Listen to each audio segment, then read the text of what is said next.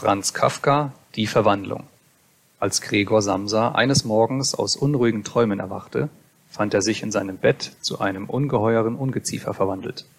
Er lag auf seinem panzerartig harten Rücken und sah, wenn er den Kopf ein wenig hob, seinen gewölbten, braunen, von bogenförmigen Versteifungen geteilten Bauch, auf dessen Höhe sich die Bettdecke, zum gänzlichen Niedergleiten bereit, kaum noch erhalten konnte seine vielen, im Vergleich zu seinem sonstigen Umfang kläglich dünnen Beine flimmerten ihm hilflos vor den Augen. Was ist mit mir geschehen? dachte er. Es war kein Traum. Sein Zimmer, ein richtiges, nur etwas zu kleines Menschenzimmer, lag ruhig zwischen den vier wohlbekannten Wänden, über dem Tisch, auf dem eine auseinandergepackte Musterkollektion von Tuchwaren ausgebreitet war, Samsa war Reisender, hing das Bild, das er vor kurzem aus einer illustrierten Zeitschrift ausgeschnitten und in einem hübschen, vergoldeten Rahmen untergebracht hatte. Es stellte eine Dame dar, die, mit einem Pelzhut und einer Pelzbohr versehen, aufrecht dasaß und einen schweren Pelzmuff, in dem ihr ganzer Unterarm verschwunden war, dem Beschauer entgegenhob. Gregors Blick richtete sich dann zum Fenster, und das trübe Wetter, man hörte Regentropfen auf das Fensterblech aufschlagen, machte ihn ganz melancholisch. Wie wäre es, wenn ich noch ein wenig weiter schliefe und alle Narrheiten vergäße, dachte er. Aber das war gänzlich undurchführbar, denn er war gewöhnt, auf der rechten Seite zu schlafen, konnte sich aber in seinem gegenwärtigen Zustand nicht in diese Lage bringen. Mit welcher Kraft er sich auch auf die rechte Seite warf, immer wieder schaukelte er in die Rückenlage zurück. Er versuchte es wohl hundertmal, schloss die Augen, um die zappelnden Beine nicht sehen zu müssen, und ließ erst ab, als er in der Seite einen noch nie gefühlten, leichten, dumpfen Schmerz zu fühlen begann. Ach Gott, dachte er, was für einen anstrengenden Beruf habe ich gewählt. Tag aus, Tag ein auf der Reise. Die geschäftlichen Aufregungen sind viel größer als im eigentlichen Geschäft zu Hause. Und außerdem ist mir noch diese Plage des Reisens auferlegt. Die Sorgen um die Zuganschlüsse, das unregelmäßige schlechte Essen, ein immer wechselnder, nie andauernder, nie herzlich werdender menschlicher Verkehr. Der Teufel soll das alles holen. Er fühlte ein leichtes Jucken oben auf dem Bauch, schob sich auf den Rücken langsam näher zum Bettpfosten, um den Kopf besser heben zu können, fand die juckende Stelle, die mit lauter kleinen weißen Pünktchen besetzt war, die er nicht zu beurteilen verstand, und wollte mit einem Bein die Stelle betasten, zog es aber gleich zurück, denn bei der Berührung umwehte ihn Kälteschauer. Er glitt wieder in seine frühere Lage zurück. Dies frühzeitige Aufstehen, dachte er, macht einen ganz blödsinnig. Der Mensch muss seinen Schlaf haben. Andere Reisende leben wie Haremsfrauen. Wenn ich zum Beispiel im Laufe des Vormittags ins Gasthaus zurückgehe, um die erlangten Aufträge zu überschreiben, sitzen diese Herren erst beim Frühstück. Das sollte ich bei meinem Chef versuchen. Ich würde auf der Stelle hinausfliegen. Wer weiß übrigens, ob das nicht sehr gut für mich wäre wenn ich mich nicht wegen meiner Eltern zurückhielte, ich hätte längst gekündigt. Ich wäre vor den Chef hingetreten und hätte ihm meine Meinung von Grund des Herzens aus gesagt. Vom Pult hätte er fallen müssen.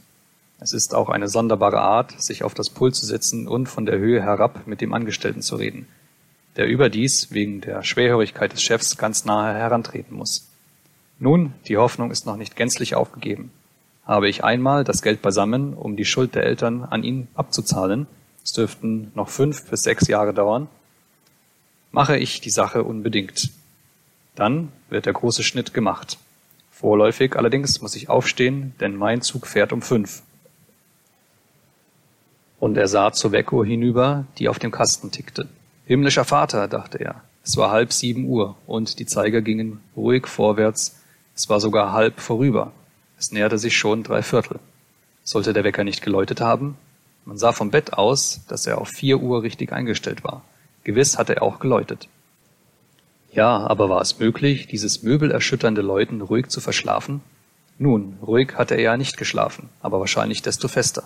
Was aber sollte er jetzt tun? Der nächste Zug ging um sieben Uhr. Um den einzuholen, hätte er sich unsinnig beeilen müssen. Und die Kollektion war noch nicht eingepackt, und er selbst fühlte sich durchaus nicht besonders frisch und beweglich. Und selbst wenn er den Zug einholte, ein Donnerwetter des Chefs war nicht zu vermeiden, denn der Geschäftsdiener hatte beim 5 Uhr Zug gewartet und die Meldung von seiner Versäumnis längst erstattet. Es war eine Kreatur des Chefs, ohne Rückgrat und Verstand. Wie nun, wenn er sich krank meldete? Das war aber äußerst peinlich und verdächtig, denn Gregor war während seines fünfjährigen Dienstes noch nicht einmal krank gewesen.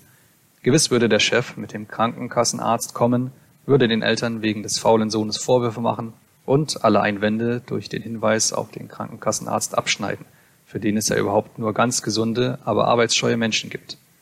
Und hätte er übrigens in diesem Falle so ganz Unrecht? Gregor fühlte sich tatsächlich, abgesehen von einer nach dem langen Schlaf wirklich überflüssigen Schläfrigkeit, ganz wohl und hatte sogar einen besonders kräftigen Hunger. Als er dies alles in größter Eile überlegte, ohne sich entschließen zu können, das Bett zu verlassen, gerade schlug der Wecker dreiviertel sieben, klopfte es vorsichtig an der Tür am Kopfende seines Bettes. Gregor, rief es, es war die Mutter. Es ist dreiviertel sieben. Wolltest du nicht wegfahren? Die sanfte Stimme. Gregor erschrak, als er seine antwortende Stimme hörte, die wohl unverkennbar seine frühere war, in die sich aber, wie von unten her, ein nicht zu unterdrückendes, schmerzliches Piepsen mischte, das die Worte förmlich nur im ersten Augenblick in ihrer Deutlichkeit beließ, um sie im Nachklang derart zu zerstören, dass man nicht wusste, ob man recht gehört hatte. Gregor hatte ausführlich antworten und alles erklären wollen, beschränkte sich aber bei diesen Umständen darauf zu sagen, ja, ja, danke Mutter, ich stehe schon auf. Infolge der Holztür war die Veränderung in Gregors Stimme draußen wohl nicht zu merken, denn die Mutter beruhigte sich mit dieser Erklärung und schlürfte davon. Aber durch das kleine Gespräch waren die anderen Familienmitglieder darauf aufmerksam geworden, dass Gregor wieder erwarten noch zu Hause war und schon klopfte an der einen Seitentür der Vater, schwach, aber schon mit der Faust. Gregor, Gregor, rief er, was ist denn? Und nach einer kleinen Weile mahnte er nochmals mit tieferer Stimme. Gregor, Gregor! An der anderen Seitentür aber klagte leise die Schwester. Gregor, ist dir nicht wohl? Brauchst du etwas? Nach beiden Seiten hin antwortete Gregor. Bin schon fertig und bemühte sich, durch die sorgfältigste Aussprache und durch Einschaltung von langen Pausen zwischen den einzelnen Worten seiner Stimme alles Auffallende zu nehmen. Der Vater kehrte auch zu seinem Frühstück zurück. Die Schwester aber flüsterte, Gregor, mach auf, ich beschwöre dich. Gregor aber dachte gar nicht daran aufzumachen, sondern lobte die vom Reisen her übernommene Vorsicht, auch zu Hause alle Türen während der Nacht zu versperren. Zunächst wollte er ruhig und ungestört aufstehen, sich anziehen und vor allem frühstücken und dann erst das weitere überlegen. Denn, das merkte er wohl, im Bett würde er mit dem Nachdenken zu keinem vernünftigen Ende kommen. Er erinnerte sich, schon öfters im Bett irgendeinen vielleicht durch ungeschicktes Liegen erzeugten, leichten Schmerz empfunden zu haben, der sich dann beim Aufstehen als reine Einbildung herausstellte, und er war gespannt, wie sich seine heutige Vorstellung allmählich auflesen würde. Dass die Veränderung der Stimme nichts anderes war als der Vorbote einer tüchtigen Verkühlung, einer Berufskrankheit der Reisenden, daran zweifelte er nicht im geringsten. Die Decke abzuwerfen war ganz einfach. Er brauchte sich nur ein wenig aufzublasen und sie fiel von selbst. Aber weiterhin wurde es schwierig, besonders weil er so ungemein breit war. Er hätte Arme und Hände gebraucht, um sich aufzurichten. Stattdessen aber hatte er nur die vielen Beinchen, die ununterbrochen in der verschiedensten Bewegung waren und die er überdies nicht beherrschen konnte. Wollte er eines einmal einknicken, so war es das erste, dass es sich streckte. Und gelang es ihm endlich, mit diesem Bein das auszuführen, was er wollte, so arbeiteten inzwischen alle anderen wie freigelassen in höchster schmerzlicher Aufregung. Nur sich nicht im Bett unnütze aufhalten, sagte sich Gregor. Zuerst wollte er mit dem unteren Teil seines Körpers aus dem Bett hinauskommen. Aber dieser untere Teil, den er übrigens noch nicht gesehen und von dem er sich auch keine rechte Vorstellung machen konnte, erwies sich als zu schwer beweglich. Es ging so langsam, und als er schließlich fast wild geworden, mit gesammelter Kraft, ohne Rücksicht, sich vorwärts stieß, hatte er die Richtung falsch gewählt, schlug an den unteren Bettpfosten heftig an, und der brennende Schmerz, den er empfand, belehrte ihn, dass gerade der untere Teil seines Körpers augenblicklich vielleicht der empfindlichste war. Er versuchte es daher, zuerst den Oberkörper aus dem Bett zu bekommen und drehte vorsichtig den Kopf dem Bettrand zu. Dies gelang auch leicht, und trotz ihrer Breite und Schwere folgte schließlich die Körpermasse langsam der Wendung des Kopfes. Aber als er den Kopf endlich außerhalb des Bettes in der freien Luft hielt, bekam er Angst, weiter auf diese Weise vorzurücken. Denn wenn er sich schließlich so fallen ließ, musste geradezu ein Wunder geschehen, wenn der Kopf nicht verletzt werden sollte. Und die Besinnung durfte er gerade jetzt um keinen Preis verlieren. Da wollte er lieber im Bett bleiben. Aber als er wieder nach gleicher Mühe aufseufzend so dalag wie früher und wieder seine Beinchen womöglich noch ärger gegeneinander kämpften, sah und keine Möglichkeit fand, in diese Willkür Ruhe und Ordnung zu bringen, sagte er sich wieder, dass er unmöglich im Bett bleiben könne und dass es das Vernünftigste sei, alles zu opfern, wenn auch nur die kleinste Hoffnung bestünde, sich dadurch vom Bett zu befreien. Gleichzeitig aber vergaß er nicht, sich zwischendurch daran zu erinnern, dass viel besser als verzweifelte Entschlüsse ruhige und ruhigste Überlegung sei. In solchen Augenblicken richtete er die Augen möglichst scharf auf das Fenster. Aber leider war aus dem Anblick des Morgennebels, der sogar die andere Seite der engen Straße verhüllte, wenig Zuversicht und Munterkeit zu holen. Schon sieben Uhr, sagte er sich beim neuerlichen Schlagen des Weckers. Schon sieben Uhr und noch immer ein solcher Nebel. Und ein Weilchen lang lag er ruhig mit schwachem Atem als erwarte er vielleicht von der völligen Stille die Wiederkehr der wirklichen und selbstverständlichen Verhältnisse. Dann aber sagte er sich, ehe es ein Viertel acht schlägt, muss ich unbedingt das Bett vollständig verlassen haben. Im Übrigen wird auch bis dahin jemand aus dem Geschäft kommen, um nach mir zu fragen, denn das Geschäft wird vor sieben Uhr geöffnet. Und er machte sich nun daran, den Körper in seiner ganzen Länge vollständig gleichmäßig aus dem Bett hinauszuschaukeln. Wenn er sich auf diese Weise aus dem Bett fallen ließ, blieb der Kopf, den er beim Fallen scharf heben wollte, voraussichtlich unverletzt. Der Rücken schien hart zu sein. Dem würde wohl bei dem Fall auf den Teppich nichts geschehen.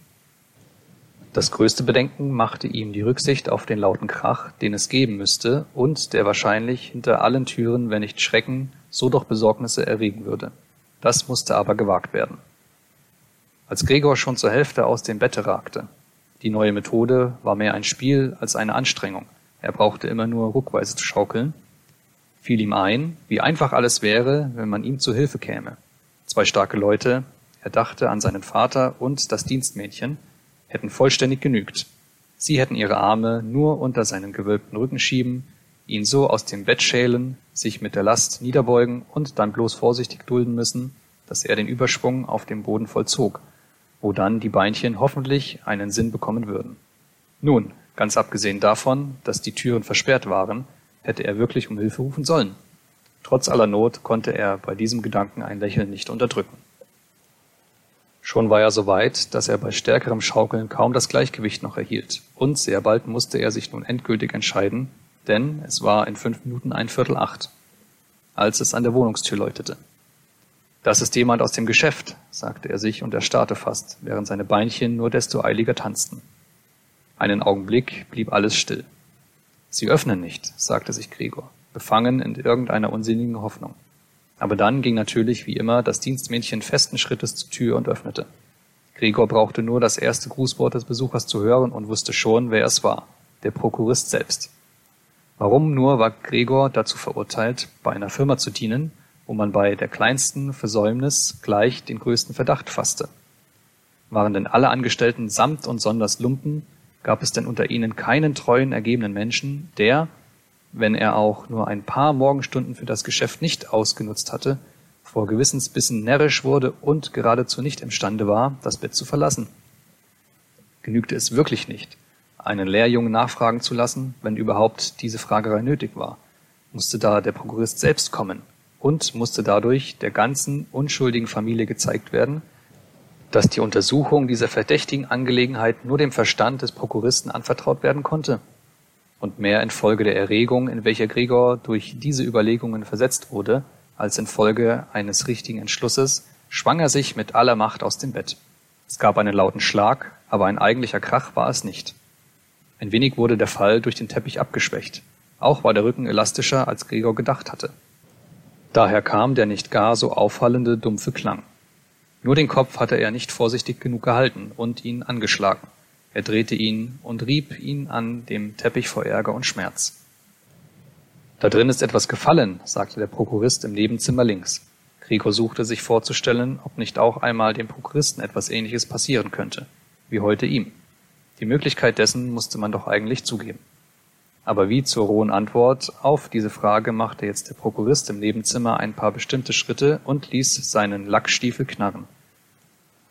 Aus dem Nebenzimmer rechts flüsterte die Schwester, um Gregor zu verständigen. Gregor, der Prokurist ist da. Ich weiß, sagte Gregor vor sich hin. aber so laut, dass es die Schwester hätte hören können, wagte er die Stimme nicht zu erheben. Gregor, sagte nun der Vater aus dem Nebenzimmer links, der Herr Prokurist ist gekommen und erkundigt sich, warum du nicht mit dem Frühzug weggefahren bist. Wir wissen nicht, was wir ihm sagen sollen. Übrigens will er auch mit dir persönlich sprechen. Also bitte mach die Tür auf. Er wird die Unordnung im Zimmer zu entschuldigen schon die Güte haben. Guten Morgen, Herr Samsa, rief der Prokurist freundlich dazwischen. Ihm ist nicht wohl, sagte die Mutter zum Prokuristen, während der Vater noch an der Tür redete. Ihm ist nicht wohl, glauben Sie mir, Herr Prokurist. Wie würde denn Gregor sonst einen Zug versäumen? Der Junge hat ja nichts im Kopf als das Geschäft. Ich ärgere mich schon fast, dass er abends niemals ausgeht. Jetzt war er doch acht Tage in der Stadt, aber jeden Abend war er zu Hause. Da sitzt er bei uns am Tisch und liest still die Zeitung oder studiert Fahrpläne.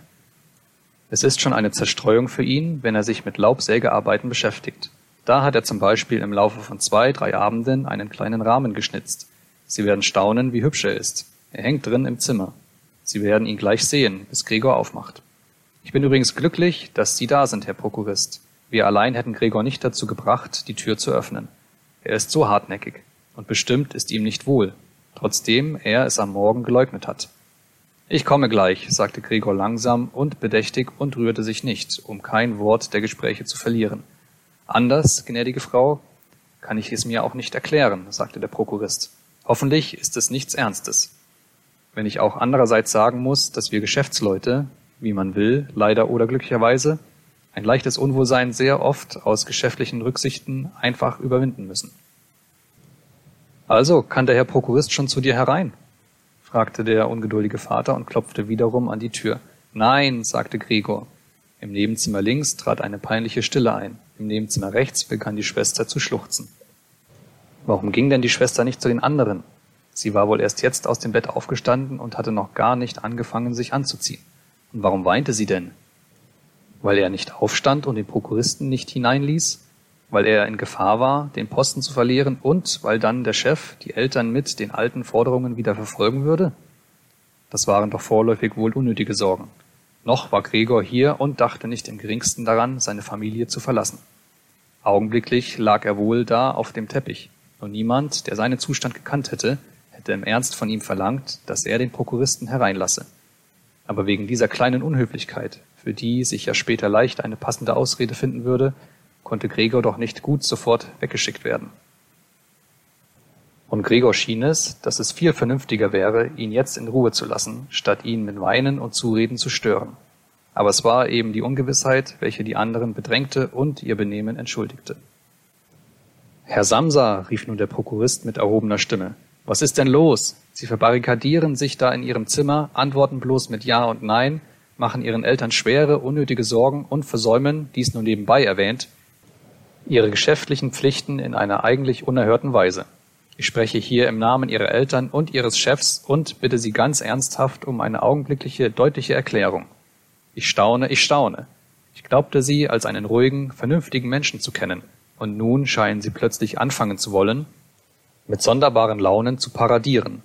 Der Chef deutete mir zwar heute früh eine mögliche Erklärung für ihre Versäumnisse an, sie betraf das ihnen seit kurzem anvertraute Inkasso, aber ich legte wahrhaftig fast mein Ehrenwort dafür ein, dass diese Erklärung nicht zutreffen könne. Nun aber sehe ich hier ihren unbegreiflichen Starrsinn und verliere ganz und gar jede Lust, mich auch nur im geringsten für sie einzusetzen. Und ihre Stellung ist durchaus nicht die festeste. Ich hatte ursprünglich die Absicht, Ihnen das alles unter vier Augen zu sagen, aber da Sie mich hier nutzlos meine Zeit versäumen lassen, weiß ich nicht, warum es nicht auch Ihre Herren Eltern erfahren sollen. Ihre Leistungen in der letzten Zeit waren also sehr unbefriedigend. Es ist zwar nicht die Jahreszeit, um besondere Geschäfte zu machen, das erkennen wir an. Aber eine Jahreszeit, um keine Geschäfte zu machen, gibt es überhaupt nicht, Herr Samsa. Darf es nicht geben. Aber Herr Prokurist, rief Gregor außer sich und vergaß in der Aufregung alles andere. Ich mache ja sofort, augenblicklich auf. Ein leichtes Unwohlsein, ein Schwindelanfall haben mich verhindert aufzustehen. Ich liege noch jetzt im Bett. Jetzt bin ich aber schon wieder ganz frisch. Eben steige ich aus dem Bett. Nur einen kleinen Augenblick Geduld. Es geht noch nicht so gut, wie ich dachte. Es ist mir aber schon wohl. Wie das nur einem Menschen so überfallen kann.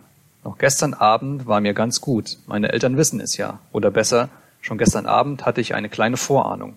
Man hätte es mir ansehen müssen. Warum habe ich es nur im Geschäfte nicht gemeldet? Aber man denkt eben immer, dass man die Krankheit ohne Zuhausebleiben überstehen wird. Herr Prokurist, schonen Sie meine Eltern. Für alle die Vorwürfe, die Sie mir jetzt machen, ist ja kein Grund. Man hat mir ja davon auch kein Wort gesagt. Sie haben vielleicht die letzten Aufträge, die ich geschickt habe, nicht gelesen. Übrigens, noch mit dem 8 Uhr Zug fahre ich auf die Reise. Die paar Stunden Ruhe haben mich gekräftigt. Halten Sie sich nur nicht auf, Herr Prokurist. Ich bin gleich selbst im Geschäft und haben Sie die Güte, das zu sagen und mich dem Herrn Chef zu empfehlen. Und während Gregor dies alles hastig ausstieß und kaum wusste, was er sprach, hatte er sich leicht, wohl infolge der im Bett bereits erlangten Übung, dem Kasten genähert und versuchte nun, an ihm sich aufzurichten. Er wollte tatsächlich die Tür aufmachen, tatsächlich sich sehen lassen und mit dem Prokuristen sprechen. Er war begierig zu erfahren, was die anderen, die jetzt so nach ihm verlangten, bei seinem Anblick sagen würden. Würden sie erschrecken, dann hatte Gregor keine Verantwortung mehr und konnte ruhig sein. Würden sie aber alles ruhig hinnehmen, dann hatte auch er keinen Grund, sich aufzuregen und konnte, wenn er sich beeilte, um acht Uhr tatsächlich auf dem Bahnhof sein. Zuerst glitt er nur einige Male von dem glatten Kasten ab, aber endlich gab er sich einen letzten Schwung und stand aufrecht da. Auf die Schmerzen im Unterleib achtete er gar nicht mehr, so sehr sie auch brannten. Nun ließ er sich gegen die Rückenlehne eines nahen Stuhls fallen, an deren Rändern er sich mit seinen Beinchen festhielt. Damit hatte er aber auch die Herrschaft über sich erlangt und verstummte, denn nun konnte er den Prokuristen anhören. Haben Sie auch nur ein Wort verstanden? fragte der Prokurist die Eltern. Er macht sich doch wohl nicht einen Narren aus uns. Um Gottes Willen, rief die Mutter schon unter Weinen. Er ist vielleicht schwer krank und wir quälen ihn. Grete, Grete, schrie sie dann. Mutter, rief die Schwester von der anderen Seite. Sie verständigten sich durch Gregors Zimmer. Du musst augenblicklich zum Arzt. Gregor ist krank. Rasch um den Arzt. Hast du Gregor jetzt reden hören? Das war eine Tierstimme, sagte der Prokurist, auffallend leise gegenüber dem Schreien der Mutter. Anna, Anna, rief der Vater durch das Vorzimmer in die Küche und klatschte in die Hände. Sofort einen Schlosser holen. Und schon liefen die zwei Mädchen mit rauschenden Röcken durch das Vorzimmer. Wie hatte sich die Schwester denn so schnell angezogen? Und rissen die Wohnungstür auf. Man hörte gar nicht die Türe zuschlagen. Sie hatten sie wohl offen gelassen, wie es in Wohnungen zu sein pflegt, in denen ein großes Unglück geschehen ist. Gregor war aber viel ruhiger geworden. Man verstand zwar also seine Worte nicht mehr, trotzdem sie ihm genug klar, klarer als früher vorgekommen waren, vielleicht infolge der Gewöhnung des Ohres.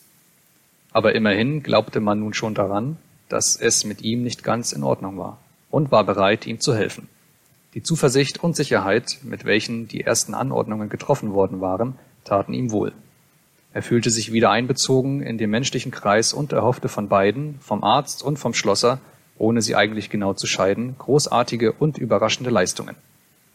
Um für die sich nähernden, entscheidenden Besprechungen eine möglichst klare Stimme zu bekommen, hustete er ein wenig ab, allerdings bemüht, dies ganz gedämpft zu tun, da möglicherweise auch schon dieses Geräusch anders als menschlicher Husten klang. Was er selbst zu entscheiden sich nicht mehr getraute. Im Nebenzimmer war es inzwischen ganz still geworden. Vielleicht saßen die Eltern mit dem Prokuristen beim Tisch und tuschelten, vielleicht lehnten alle an der Tür und horchten.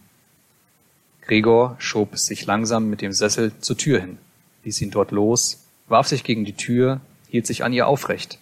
Die Ballen seiner Beinchen hatten ein wenig Klebstoff und ruhte sich dort einen Augenblick lang von der Anstrengung aus. Dann aber machte er sich daran, mit dem Mund den Schlüssel im Schloss umzudrehen. Es schien leider, dass er keine eigentlichen Zähne hatte. Womit sollte er gleich den Schlüssel fassen? Aber dafür waren die Kiefer freilich sehr stark. Mit ihrer Hilfe brachte er auch wirklich den Schlüssel in Bewegung und achtete nicht darauf, dass er sich zweifellos irgendeinen Schaden zufügte. Denn eine braune Flüssigkeit kam ihm aus dem Mund, floss über den Schlüssel und tropfte auf den Boden. Hören Sie nur, sagte der Prokurist im Nebenzimmer. Er dreht den Schlüssel um. Das war für Gregor eine große Aufmunterung aber alle hätten ihm zurufen sollen, auch der Vater und die Mutter. Frisch, Gregor, hätten sie rufen sollen. Immer nur heran, fest an das Schloss heran. Und in der Vorstellung, dass alle seine Bemühungen mit Spannung verfolgten, verbiss er sich mit allem, was er an Kraft aufbringen konnte, besinnungslos in den Schlüssel. Je nach dem Fortschreiten der Drehung des Schlüssels umtanzte er das Schloss hielt sich jetzt nur noch mit dem Munde aufrecht und, je nach Bedarf, hing er sich an den Schlüssel oder drückte ihn dann wieder nieder mit der ganzen Last seines Körpers. Der hellere Klang des endlich zurückschnappenden Schlosses erweckte Gregor förmlich. Aufatmend sagte er sich, ich habe also den Schlosser nicht gebraucht und legte den Kopf auf die Klinke, um die Türe gänzlich zu öffnen.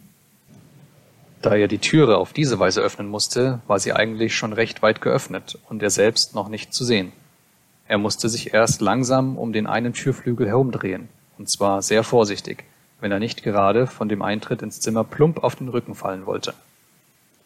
Er war noch mit jener schwierigen Bewegung beschäftigt und hatte nicht die Zeit, auf anderes zu achten. Da hörte er schon den Prokuristen ein lautes Oh ausstoßen. Es klang, wie wenn der Wind saust. Und nun sah er ihn auch, wie er, der der Nächste an der Türe war, die Hand gegen den offenen Mund drückte und langsam zurückwich, als vertreibe ihn eine unsichtbare, gleichmäßig fortwirkende Kraft. Die Mutter, sie stand hier trotz der Anwesenheit des Prokuristen mit von der Nacht her noch aufgelösten hoch sich sträubenden Haaren, sah zuerst mit gefalteten Händen den Vater an, ging dann zwei Schritte zu Gregor hin und fiel inmitten ihrer rings um sie herum sich ausbreitenden Röcke nieder, das Gesicht ganz unauffindbar zu ihrer Brust gesenkt. Der Vater ballte mit feindseligem Ausdruck die Faust, als wolle er Gregor in sein Zimmer zurückstoßen, sah sich dann unsicher im Wohnzimmer um, beschattete dann mit den Händen die Augen und weinte, dass sich seine mächtige Brust schüttelte.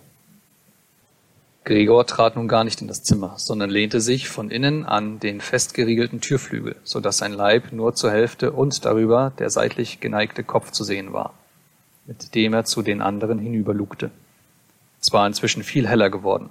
Klar stand auf der anderen Straßenseite ein Ausschnitt des gegenüberliegenden, endlosen, grauschwarzen Hauses. Es war ein Krankenhaus. Mit seinen hart die Front durchbrechenden, regelmäßigen Fenstern. Der Regen fiel noch nieder, aber nur mit großen, einzeln sichtbaren und förmlich auch einzelweise auf die Erde heruntergeworfenen Tropfen. Das Frühstücksgeschirr stand in überreicher Zahl auf dem Tisch, denn für den Vater war das Frühstück die wichtigste Mahlzeit des Tages, die er bei der Lektüre verschiedener Zeitungen stundenlang hinzog. Gerade an der gegenüberliegenden Wand hing eine Fotografie Gregors aus seiner Militärzeit, die ihn als Leutnant darstellte, wie er, die Hand am Degen, sorglos lächelnd, Respekt für seine Haltung und Uniform verlangte. Die Tür zum Vorzimmer war geöffnet, und man sah, da auch die Wohnungstür offen war, auf den Vorplatz der Wohnung hinaus und auf den Beginn der abwärts führenden Treppe. Nun, sagte Gregor und war sich dessen wohl bewusst, dass er der Einzige war, der die Ruhe bewahrt hatte. Ich werde mich gleich anziehen, die Kollektion zusammenpacken und wegfahren. Wollt ihr, wollt ihr mich wegfahren lassen? Nun, Herr Prokurist, Sie sehen, ich bin nicht starkköpfig und ich arbeite gern. Das Reisen ist beschwerlich, aber ich könnte ohne das Reisen nicht leben. Wohin gehen Sie denn, Herr Prokurist? Ins Geschäft? Ja? Werden Sie alles wahrheitsgetreu berichten? Man kann im Augenblick unfähig sein zu arbeiten, aber dann ist gerade der richtige Zeitpunkt, sich an die früheren Leistungen zu erinnern und zu bedenken, dass man später, nach Beseitigung des Hindernisses, gewiss desto fleißiger und gesammelter arbeiten wird. Ich bin dem Herrn Chef so sehr verpflichtet, das wissen Sie doch recht gut. Andererseits habe ich die Sorge um meine Eltern und die Schwester. Ich bin in der Klemme, ich werde mich aber auch wieder herausarbeiten. Machen Sie es mir aber nicht schwieriger, als es schon ist. Halten Sie im Geschäft meine Partie. Man liebt den Reisenden nicht, ich weiß. Man denkt, er verdient ein Heidengeld und führt dabei ein schönes Leben. Man hat eben keine besondere Veranlassung, dieses Vorurteil besser zu durchdenken. Sie aber, Herr Prokurist, Sie haben einen besseren Überblick über die Verhältnisse als das sonstige Personal. Ja, sogar, ganz im Vertrauen gesagt, einen besseren Überblick als der Herr Chef selbst, der in seiner Eigenschaft als Unternehmer sich in seinem Urteil leicht zu Ungunsten eines Angestellten beirren lässt.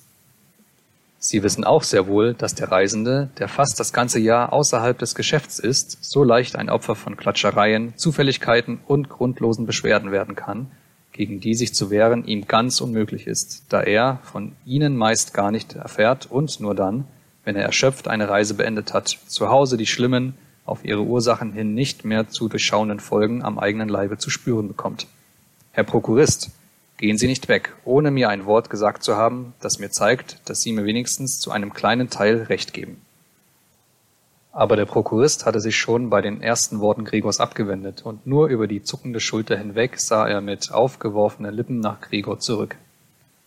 Und während Gregors Rede stand er keinen Augenblick still, sondern verzog sich, ohne Gregor aus den Augen zu lassen, gegen die Tür, aber ganz allmählich, als bestehe ein geheimes Verbot, das Zimmer zu verlassen. Schon war er im Vorzimmer, und nach der plötzlichen Bewegung, mit der er zum letzten Mal den Fuß aus dem Wohnzimmer zog, hätte man glauben können, er habe sich soeben die Sohle verbrannt. Im Vorzimmer aber streckte er die rechte Hand weit von sich zur Treppe hin, als warte dort auf ihn eine geradezu überirdische Erlösung. Gregor sah ein, dass er den Prokuristen in dieser Stimmung auf keinen Fall weggehen lassen dürfe, wenn dadurch seine Stellung im Geschäft nicht aufs äußerste gefährdet werden sollte. Sie hatten sich in den langen Jahren die Überzeugung gebildet, dass Gregor in diesem Geschäft für sein Leben versorgt war und hatten außerdem jetzt mit den augenblicklichen Sorgen so viel zu tun, dass ihnen jede Voraussicht abhanden gekommen war. Aber Gregor hatte diese Voraussicht. Der Prokurist musste gehalten, beruhigt, überzeugt und schließlich gewonnen werden. Die Zukunft Gregors und seiner Familie hing doch davon ab. Wäre doch die Schwester hier gewesen. Sie war klug. Sie hatte schon geweint, als Gregor noch ruhig auf dem Rücken lag. Und gewiss hätte der Prokurist, dieser Damenfreund, sich von ihr lenken lassen. Sie hätte die Wohnungstür zugemacht und ihm im Vorzimmer den Schrecken ausgeredet. Aber die Schwester war eben nicht da, Gregor selbst musste handeln. Und ohne daran zu denken, dass er seine gegenwärtigen Fähigkeiten, sich zu bewegen, noch gar nicht kannte, ohne auch daran zu denken, dass seine Rede möglicherweise, ja wahrscheinlicherweise wieder nicht verstanden worden war, verließ er den Türflügel, schob sich durch die Öffnung, wollte zum Prokuristen hingehen, der sich schon am Geländer des Vorplatzes lächerlicherweise mit beiden Händen festhielt, fiel aber sofort, nach einem Halt suchend, mit einem kleinen Schrei auf seine vielen Beinchen nieder. Kaum war das geschehen, fühlte er zum ersten Mal an diesem Morgen ein körperliches Wohlbehagen. Die Beinchen hatten festen Boden unter sich. Sie gehorchten vollkommen, wie er zu seiner Freude merkte, strebten sogar danach, ihn fortzutragen, wohin er wollte. Und schon glaubte er, die endgültige Besserung alles Leidens stehe unmittelbar bevor. Aber im gleichen Augenblick, als er da schaukelnd vor verhaltener Bewegung, gar nicht weit von seiner Mutter entfernt, die gerade gegenüber auf dem Boden lag, sprang diese, die doch so ganz in sich versunken schien, mit einem Male in die Höhe, die Arme weit ausgestreckt, die Finger gespreizt, rief Hilfe, um Gottes willen, Hilfe, hielt den Kopf geneigt, als wolle sie Gregor besser sehen, lief aber, im Widerspruch dazu, sinnlos zurück. Hatte vergessen, dass hinter ihr der gedeckte Tisch stand, setzte sich, als sie bei ihm angekommen war, wie in Zerstreutheit eilig auf ihn und schien gar nicht zu merken, dass neben ihr aus der umgeworfenen großen Kanne der Kaffee in vollem Strome auf den Teppich sich ergoss. Mutter, Mutter, sagte Gregor leise und sah zu ihr hinauf. Der Prokurist war ihm für einen Augenblick ganz aus dem Sinn gekommen. Dagegen konnte er sich nicht versagen, im Augenblick des fließenden Kaffees mehrmals mit den Kiefern ins Leere zu schnappen. Darüber schrie die Mutter neuerdings auf, flüchtete vom Tisch und fiel dem ihr entgegeneilenden Vater in die Arme. Aber Gregor hatte jetzt keine Zeit für seine Eltern. Der Prokurist war schon auf der Treppe, das Kinn auf dem Geländer, sah er noch zum letzten Male zurück. Gregor nahm einen Anlauf, um ihn möglichst sicher einzuholen. Der Prokurist musste etwas ahnen, denn er machte einen Sprung über mehrere Stufen und verschwand. Huh! Aber schrie er noch. Es klang durch das ganze Treppenhaus. Leider schien nun auch diese Flucht des Prokuristen den Vater, der bisher verhältnismäßig gefasst gewesen war, völlig zu verwirren. Denn statt selbst dem Prokuristen nachzulaufen oder wenigstens Gregor in der Verfolgung nicht zu hindern, packte er mit der rechten den Stock des Prokuristen, den dieser mit Hut und Überzieher auf einem Sessel zurückgelassen hatte, holte mit der linken eine große Zeitung vom Tisch und machte sich unter Füße stampfen daran, Gregor durch Schwenken des Stocks und der Zeitung in sein Zimmer zurückzutreiben. Kein Bitten Gregors half. Kein Bitten wurde auch verstanden. Er mochte den Kopf noch so demütig drehen, der Vater stampfte nur stärker mit den Füßen. Drüben hatte die Mutter trotz des kühlen Wetters ein Fenster aufgerissen, und, hinausgelehnt, drückte sie ihr Gesicht weit außerhalb des Fensters in ihre Hände. Zwischen Gasse und Treppenhaus entstand eine starke Zugluft. Die Fenstervorhänge flogen auf, die Zeitungen auf dem Tische rauschten, einzelne Blätter wehten über den Boden hin. Unerbittlich drängte der Vater und stieß Zischlaute aus, wie ein Wilder. Nun hatte aber Gregor noch gar keine Übung im Rückwärtsgehen. Es ging wirklich sehr langsam wenn sich Gregor nur hätte umdrehen dürfen. Er wäre gleich in seinem Zimmer gewesen, aber er fürchtete sich, den Vater durch die zeitraubende Umdrehung ungeduldig zu machen. Und jeden Augenblick drohte ihm doch von dem Stock in des Vaters Hand der tödliche Schlag auf den Rücken oder auf den Kopf.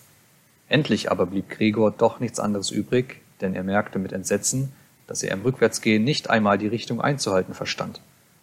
Und so begann er, unter unaufhörlichen, ängstlichen Seitenblicken nach dem Vater, sich nach Möglichkeiten rasch, in Wirklichkeit aber doch nur sehr langsam umzudrehen. Vielleicht merkte der Vater seinen guten Willen, denn er störte ihn hierbei nicht, sondern dirigierte sogar hie und da die Drehbewegung von der Ferne mit der Spitze seines Stockes. Wenn nur nicht dieses unerträgliche Zischen des Vaters gewesen wäre. Gregor verlor darüber ganz den Kopf. Er war schon fast ganz umgedreht, als er sich, immer auf dieses Zeichen horchend, sogar irrte und sich wieder ein Stück zurückdrehte. Als er aber endlich glücklich mit dem Kopf vor der Türöffnung war, zeigte es sich, dass sein Körper zu breit war, um ohne weiteres durchzukommen. Dem Vater fiel es natürlich in seiner gegenwärtigen Verfassung auch nicht entfernt ein, etwa den anderen Türflügel zu öffnen, um für Gregor einen genügenden Durchgang zu schaffen. Seine fixe Idee war bloß, dass Gregor so rasch als möglich in sein Zimmer müsse. Niemals hätte er auch die umständlichen Vorbereitungen gestattet, die Gregor brauchte, um sich aufzurichten und vielleicht auf diese Weise durch die Tür zu kommen. Vielmehr trieb er, als gäbe es kein Hindernis, Gregor jetzt unter besonderem Lärm vorwärts. Es klang schon hinter Gregor gar nicht mehr wie die Stimme bloß eines einzigen Vaters. Nun gab es wirklich keinen Spaß mehr, und Gregor drängte sich, geschehe was wolle, in die Tür. Die eine Seite seines Körpers hob sich, er lag schief in der Türöffnung, seine eine Flanke war ganz wund gerieben, an der weißen Tür blieben hässliche Flecken, bald steckte er fest und hätte sich allein nicht mehr rühren können. Die Beinchen auf der einen Seite hingen zitternd oben in der Luft, die auf der anderen waren schmerzhaft zu Boden gedrückt. Da gab ihm der Vater von hinten einen jetzt wahrhaftig erlösenden starken Stoß, und er flog, heftig blutend, weit in sein Zimmer hinein. Die Tür wurde noch mit dem Stock zugeschlagen, dann war es endlich still. Zweitens. Erst in der Abenddämmerung erwachte Gregor aus seinem schweren, ohnmachtsähnlichen Schlaf.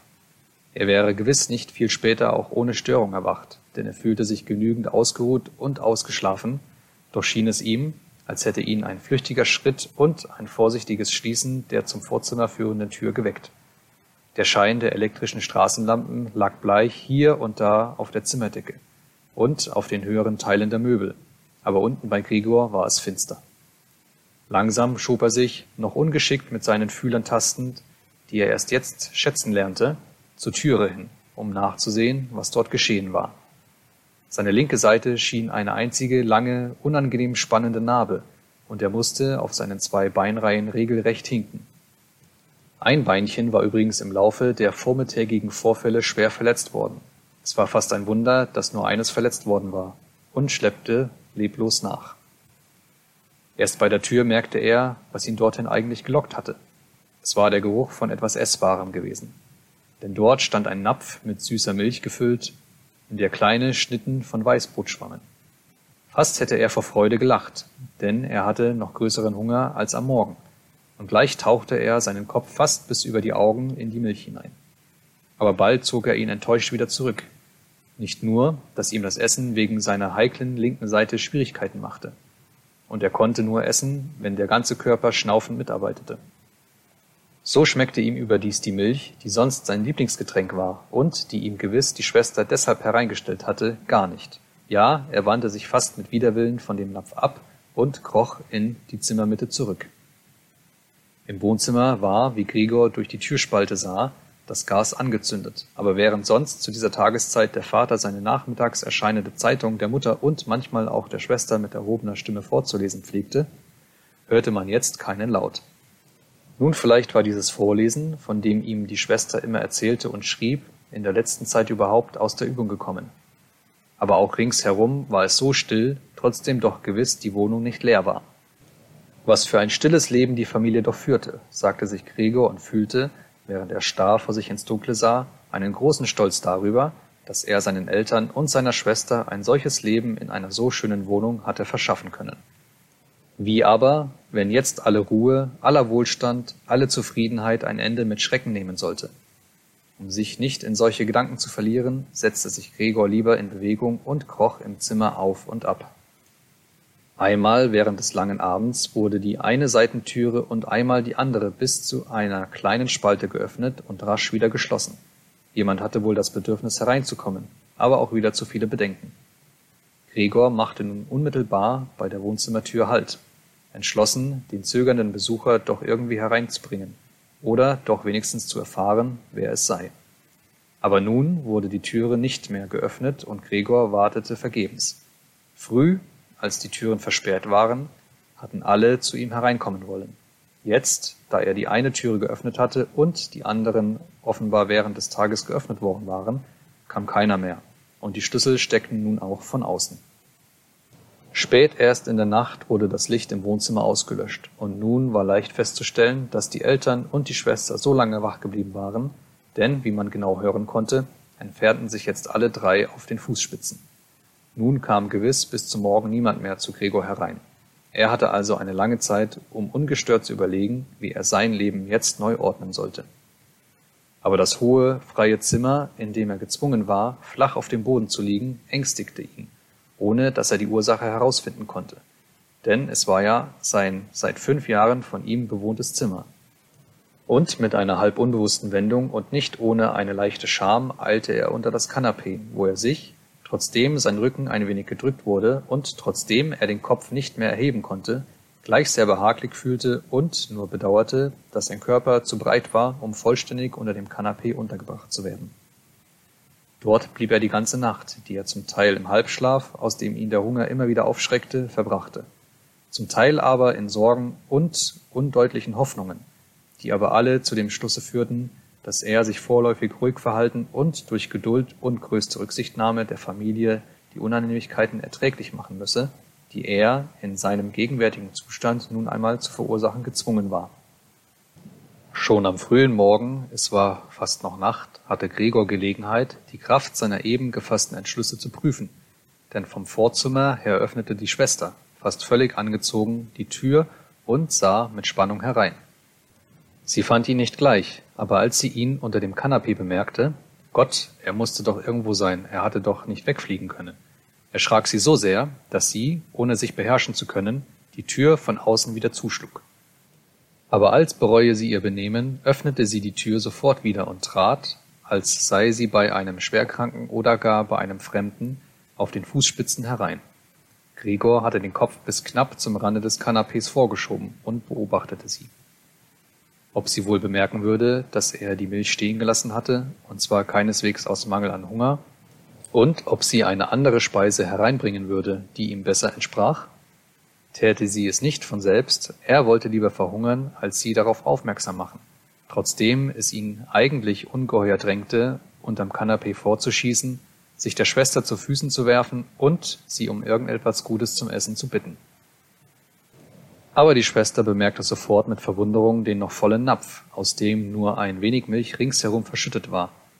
Sie hob ihn gleich auf, zwar nicht mit den bloßen Händen, sondern mit einem Fetzen und trug ihn hinaus. Gregor war äußerst neugierig, was sie zum Ersatz bringen würde, und er machte sich die verschiedensten Gedanken darüber. Niemals aber hätte er erraten können, was die Schwester in ihrer Güte wirklich tat. Sie brachte ihm, um seinen Geschmack zu prüfen, eine ganze Auswahl alles auf einer alten Zeitung ausgebreitet. Da war altes, halb verfaultes Gemüse, Knochen vom Nachtmahl her, die von festgewordener weißer Soße umgeben waren, ein paar Rosinen und Mandeln, ein Käse, den Gregor vor zwei Tagen für ungenießbar erklärt hatte, ein trockenes Brot, ein mit Butter beschmiertes und gesalzenes Brot. Außerdem stellte sie zudem allen noch den wahrscheinlich ein für allemal für Gregor bestimmten Napf, in dem sie Wasser gegossen hatte. Und aus Zartgefühl, da sie wusste, dass Gregor vor ihr nicht essen würde, entfernte sich eiligst und drehte sogar den Schlüssel um, damit nur Gregor merken könne, dass er es so behaglich machen dürfe, wie er wolle. Gregors Beinchen schwirrten, als es jetzt zum Essen ging.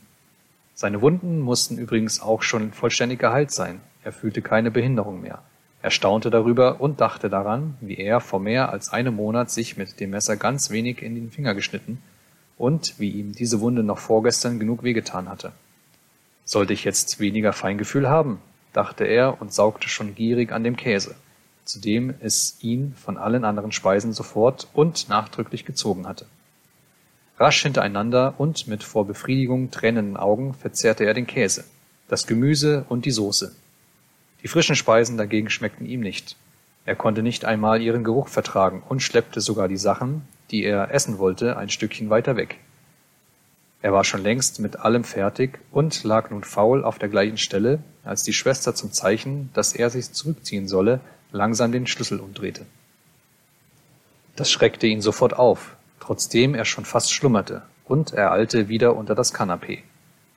Aber es kostete ihn große Selbstüberwindung, auch nur die kurze Zeit, während welcher die Schwester im Zimmer war, unter dem Kanapee zu bleiben. Denn von dem reichlichen Essen hatte sich sein Leib ein wenig gerundet, und er konnte dort in der Enge kaum atmen. Unter kleinen Erstickungsanfällen sah er mit etwas hervorgequollenen Augen zu, wie die nichtsahnende Schwester mit einem Besen nicht nur die Überbleibsel zusammenkehrte, sondern selbst die von Gregor gar nicht berührten Speisen, als seien also auch diese nicht mehr zu gebrauchen, und wie sie alles hastig in einen Kübel schüttete, den sie mit einem Holzdeckel schloss, worauf sie alles hinaustrug. Kaum hatte sie sich umgedreht, zog sich schon Gregor unter dem Kanapee hervor und streckte und blähte sich.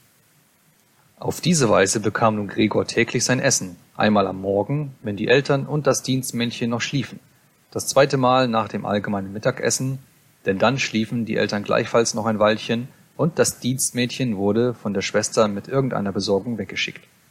Gewiss wollten auch sie nicht, dass Gregor verhungere, aber vielleicht hätten sie es nicht ertragen können, von seinem Essen mehr als durch Hörensagen zu erfahren. Vielleicht wollte die Schwester ihnen auch eine möglicherweise nur kleine Trauer ersparen, denn tatsächlich litten sie ja gerade genug. Mit welchen Ausreden man an jenem ersten Vormittag den Arzt und den Schlosser wieder aus der Wohnung geschafft hatte, konnte Gregor gar nicht erfahren. Denn da er nicht verstanden wurde, dachte niemand daran, auch die Schwester nicht, dass er die anderen verstehen könne. Und so musste er sich, wenn die Schwester in seinem Zimmer war, damit begnügen, nur hier und da ihre Seufzer und Anrufe der Heiligen zu hören. Erst später, als sie sich ein wenig an ihn gewöhnt hatte, von vollständiger Gewöhnung konnte natürlich niemals die Rede sein, erhaschte Gregor manchmal eine Bemerkung, die freundlich gemeint war oder so gedeutet werden konnte. Heute hat es ihm aber geschmeckt, sagte sie, wenn Gregor unter dem Essen tüchtig aufgeräumt hatte, während sie im gegenteiligen Fall, der sich allmählich immer häufiger wiederholte, fast traurig sagen pflegte, nun ist wieder alles stehen geblieben. Während aber Gregor unmittelbar keine Neuigkeit erfahren konnte, erhorchte er manches aus den Nebenzimmern, und wo er nur einmal Stimmen hörte, lief er gleich zu der betreffenden Tür und drückte sich mit ganzem Leib an sie. Besonders in der ersten Zeit gab es kein Gespräch, das nicht irgendwie, wenn auch nur im Geheimen, von ihm handelte. Zwei Tage lang waren bei allen Mahlzeiten Beratungen darüber zu hören, wie man sich jetzt verhalten solle. Aber auch zwischen den Mahlzeiten sprach man über das gleiche Thema – denn immer waren zumindest zwei Familienmitglieder zu Hause, da, obwohl niemand allein zu Hause bleiben wollte und man die Wohnung doch auf keinen Fall gänzlich verlassen konnte. Auch hatte das Dienstmädchen gleich am ersten Tag, es war nicht ganz klar, was und wie viel sie von dem Vorgefallenen wusste, kniefällig die Mutter gebeten, sie sofort zu entlassen, und als sie sich eine Viertelstunde danach verabschiedete, dankte sie für die Entlassung unter Tränen, wie für die größte Wohltat, die man ihr hier erwiesen hatte und gab, ohne dass man es von ihr verlangte, einen fürchterlichen Schwur ab, niemanden auch nur das geringste zu verraten. Nun musste die Schwester im Verein mit der Mutter auch kochen. Allerdings machte das nicht viel Mühe, denn man aß fast nichts. Immer wieder hörte Gregor, wie der eine den anderen vergebens zum Essen aufforderte und keine andere Antwort bekam als Danke, ich habe genug oder etwas ähnliches. Getrunken wurde vielleicht auch nichts. Öfters fragte die Schwester den Vater, ob er Bier haben wolle, und herzlich erbot sie sich, es selbst zu holen. Und als der Vater untieg, sagte sie, um ihm jedes Bedenken zu nehmen, sie könne auch die Hausmeisterin darum schicken. Aber dann sagte der Vater schließlich ein großes Nein, und es wurde nichts mehr davon gesprochen. Schon im Laufe des ersten Tages legte der Vater die ganzen Vermögensverhältnisse und Aussichten sowohl der Mutter als auch der Schwester dar. Hier und da stand er vom Tische auf und holte aus seiner kleinen Wertheimkassa, die er aus dem vor fünf Jahren erfolgten Zusammenbruch seines Geschäftes gerettet hatte, irgendeinen Beleg oder irgendein Vormerkbuch. Man hörte, wie er das komplizierte Schloss aufsperrte und nach Entnahme des Gesuchten wieder verschloss. Diese Erklärungen des Vaters waren zum Teil das erste Erfreuliche, was Gregor seit seiner Gefangenschaft zu hören bekam. Er war der Meinung gewesen, dass dem Vater von jenem Geschäft her nicht das geringste übrig geblieben war, zumindest hatte ihm der Vater nichts Gegenteiliges gesagt, und Gregor allerdings hatte ihn auch nicht darum gefragt. Gregors Sorge war damals nur gewesen, alles daran zu setzen, um die Familie das geschäftliche Unglück, das alle in eine vollständige Hoffnungslosigkeit gebracht hatte, möglichst rasch vergessen zu lassen. Und so hatte er damals mit ganz besonderem Feuer zu arbeiten angefangen und war fast über Nacht aus einem kleinen Kommiss ein Reisender geworden, der natürlich ganz andere Möglichkeiten des Geldverdienens hatte und dessen Arbeitserfolge sich sofort in Form der Provision zu Bargeld verwandelten, das der erstaunlichen und beglückten Familie zu Hause auf den Tisch gelegt werden konnte. Es waren schöne Zeiten gewesen, und niemals nachher hatten sie sich, wenigstens in diesem Glanze, wiederholt, trotzdem Gregor später so viel Geld verdiente, dass er den Aufwand der ganzen Familie zu tragen imstande war und auch trug. Man hatte sich eben daran gewöhnt, sowohl die Familie als auch Gregor, man nahm das Geld dankbar an, er lieferte es gerne ab, aber eine besondere Wärme wollte sich nicht mehr ergeben. Nur die Schwester war Gregor doch noch nahe geblieben, und es war ein geheimer Plan, sie, die zum Unterschied von Gregor Musik sehr liebte und rührend Violine zu spielen verstand, nächstes Jahr, ohne Rücksicht auf die großen Kosten, die das verursachen musste und die man schon auf andere Weise hereinbringen würde, auf das Konservatorium zu schicken. Öfters während der kurzen Aufenthalte Gregors in der Stadt wurde in den Gesprächen mit der Schwester das Konservatorium erwähnt, aber immer nur als schöner Traum, an dessen Verwirklichung nicht zu denken war, und die Eltern hörten nicht einmal diese unschuldigen Erwähnungen gern. Aber Gregor dachte sehr bestimmt daran und beabsichtigte, es am Weihnachtsabend feierlich zu erklären. Solche in seinem gegenwärtigen Zustand ganz nutzlose Gedanken gingen ihm durch den Kopf, während er dort aufrecht an der Türe klebte und horchte. Manchmal konnte er vor allgemeiner Müdigkeit gar nicht mehr zuhören und ließ den Kopf nachlässig gegen die Tür schlagen, hielt ihn aber sofort wieder fest, denn selbst das kleinste Geräusch, das er damit verursacht hatte, war nebenan gehört worden und hatte alle verstummen lassen.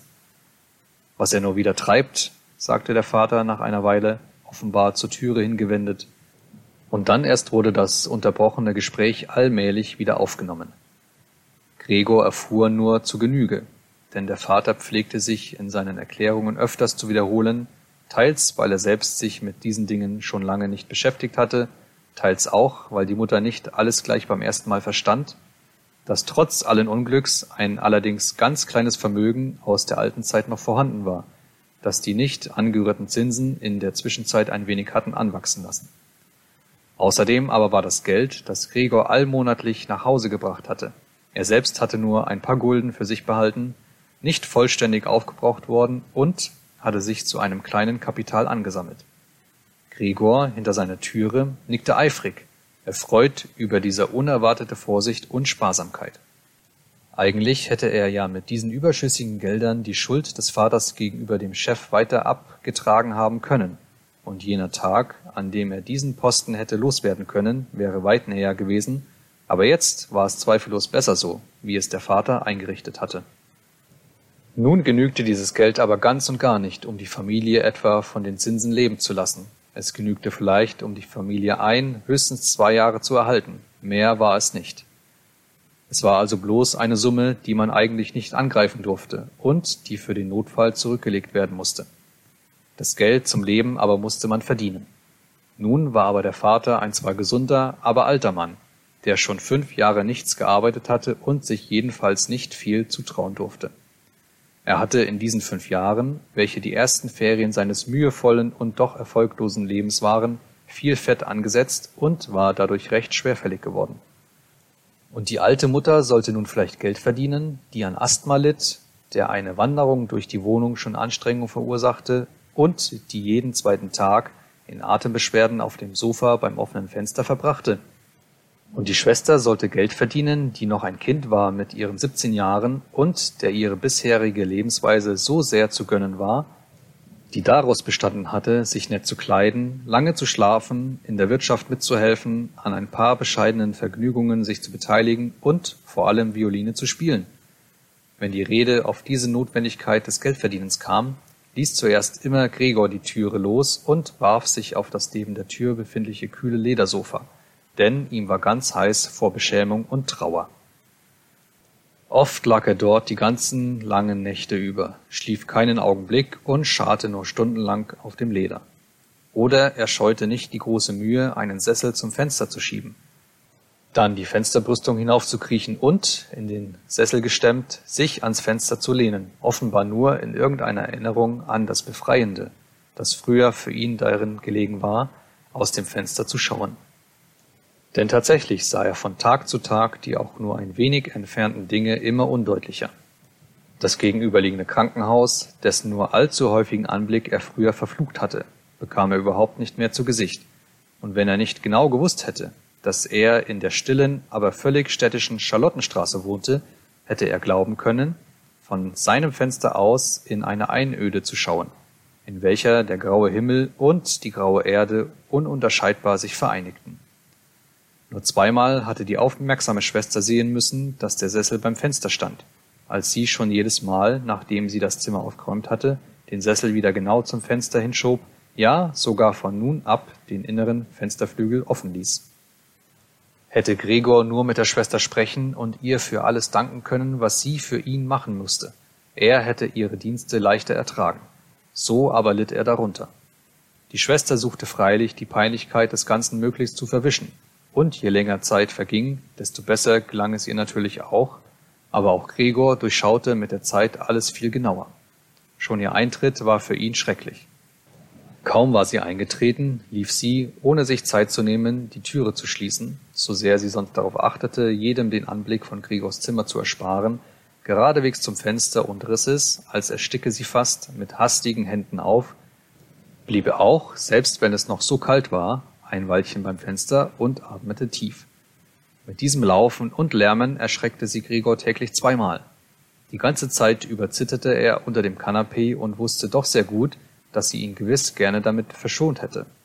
Wenn es ihr nur möglich gewesen wäre, sich in einem Zimmer, in dem sich Gregor befand, bei geschlossenem Fenster aufzuhalten.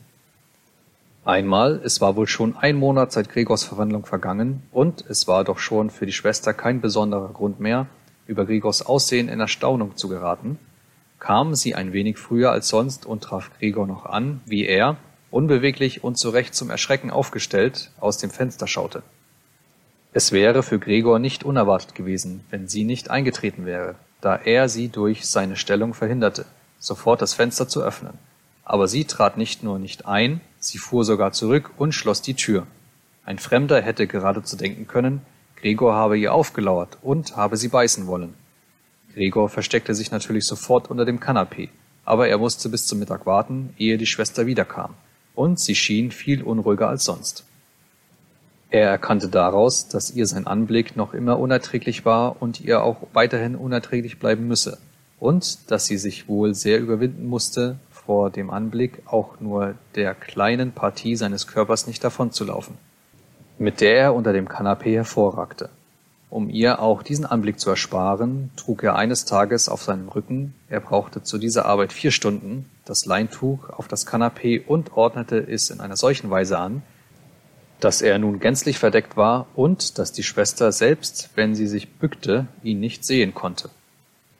Wäre dieses Leintuch ihrer Meinung nach nicht nötig gewesen, dann hätte sie es ja entfernen können, denn dass es nicht zum Vergnügen Gregors gehören konnte, sich so ganz und gar abzusperren, war doch klar genug. Aber sie ließ das Leintuch so wie es war, und Gregor glaubte sogar einen dankbaren Blick erhascht zu haben, als er einmal mit dem Kopf vorsichtig das Leintuch ein wenig lüftete, um nachzusehen, wie die Schwester die neue Einrichtung aufnahm.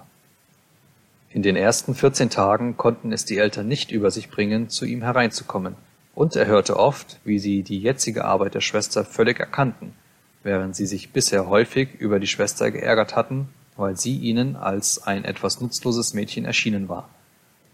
Nun aber warteten oft beide, der Vater und die Mutter, vor Gregors Zimmer, während die Schwester dort aufräumte, und kaum war sie herausgekommen, musste sie ganz genau erzählen, wie es in dem Zimmer aussah, was Gregor gegessen hatte, wie er sich diesmal benommen hatte und ob vielleicht eine kleine Besserung zu bemerken war. Die Mutter übrigens wollte verhältnismäßig bald Gregor besuchen, aber der Vater und die Schwester hielten sie zuerst mit Vernunftgründen zurück, denen Gregor sehr aufmerksam zuhörte und die er vollständig billigte. Später aber musste man sie mit Gewalt zurückhalten, und wenn sie dann rief, Lasst mich doch zu Gregor, er ist ja mein unglücklicher Sohn. Begreift ihr es denn nicht, dass ich zu ihm muss? Dann dachte Gregor, dass es vielleicht doch gut wäre, wenn die Mutter hereinkäme. Nicht jeden Tag natürlich, aber vielleicht einmal in der Woche. Sie verstand doch alles viel besser als die Schwester, die trotz all ihrem Mute doch nur ein Kind war und im letzten Grunde vielleicht nur aus kindlichem Leichtsinn eine so schwere Aufgabe übernommen hatte. Der Wunsch Gregors, die Mutter zu sehen, ging bald in Erfüllung. Während des Tages wollte Gregor schon aus Rücksicht auf seine Eltern sich nicht beim Fenster zeigen. Kriechen konnte er aber auf den paar Quadratmetern des Fußbodens auch nicht viel. Das ruhigere Liegen ertrug er schon während der Nacht schwer.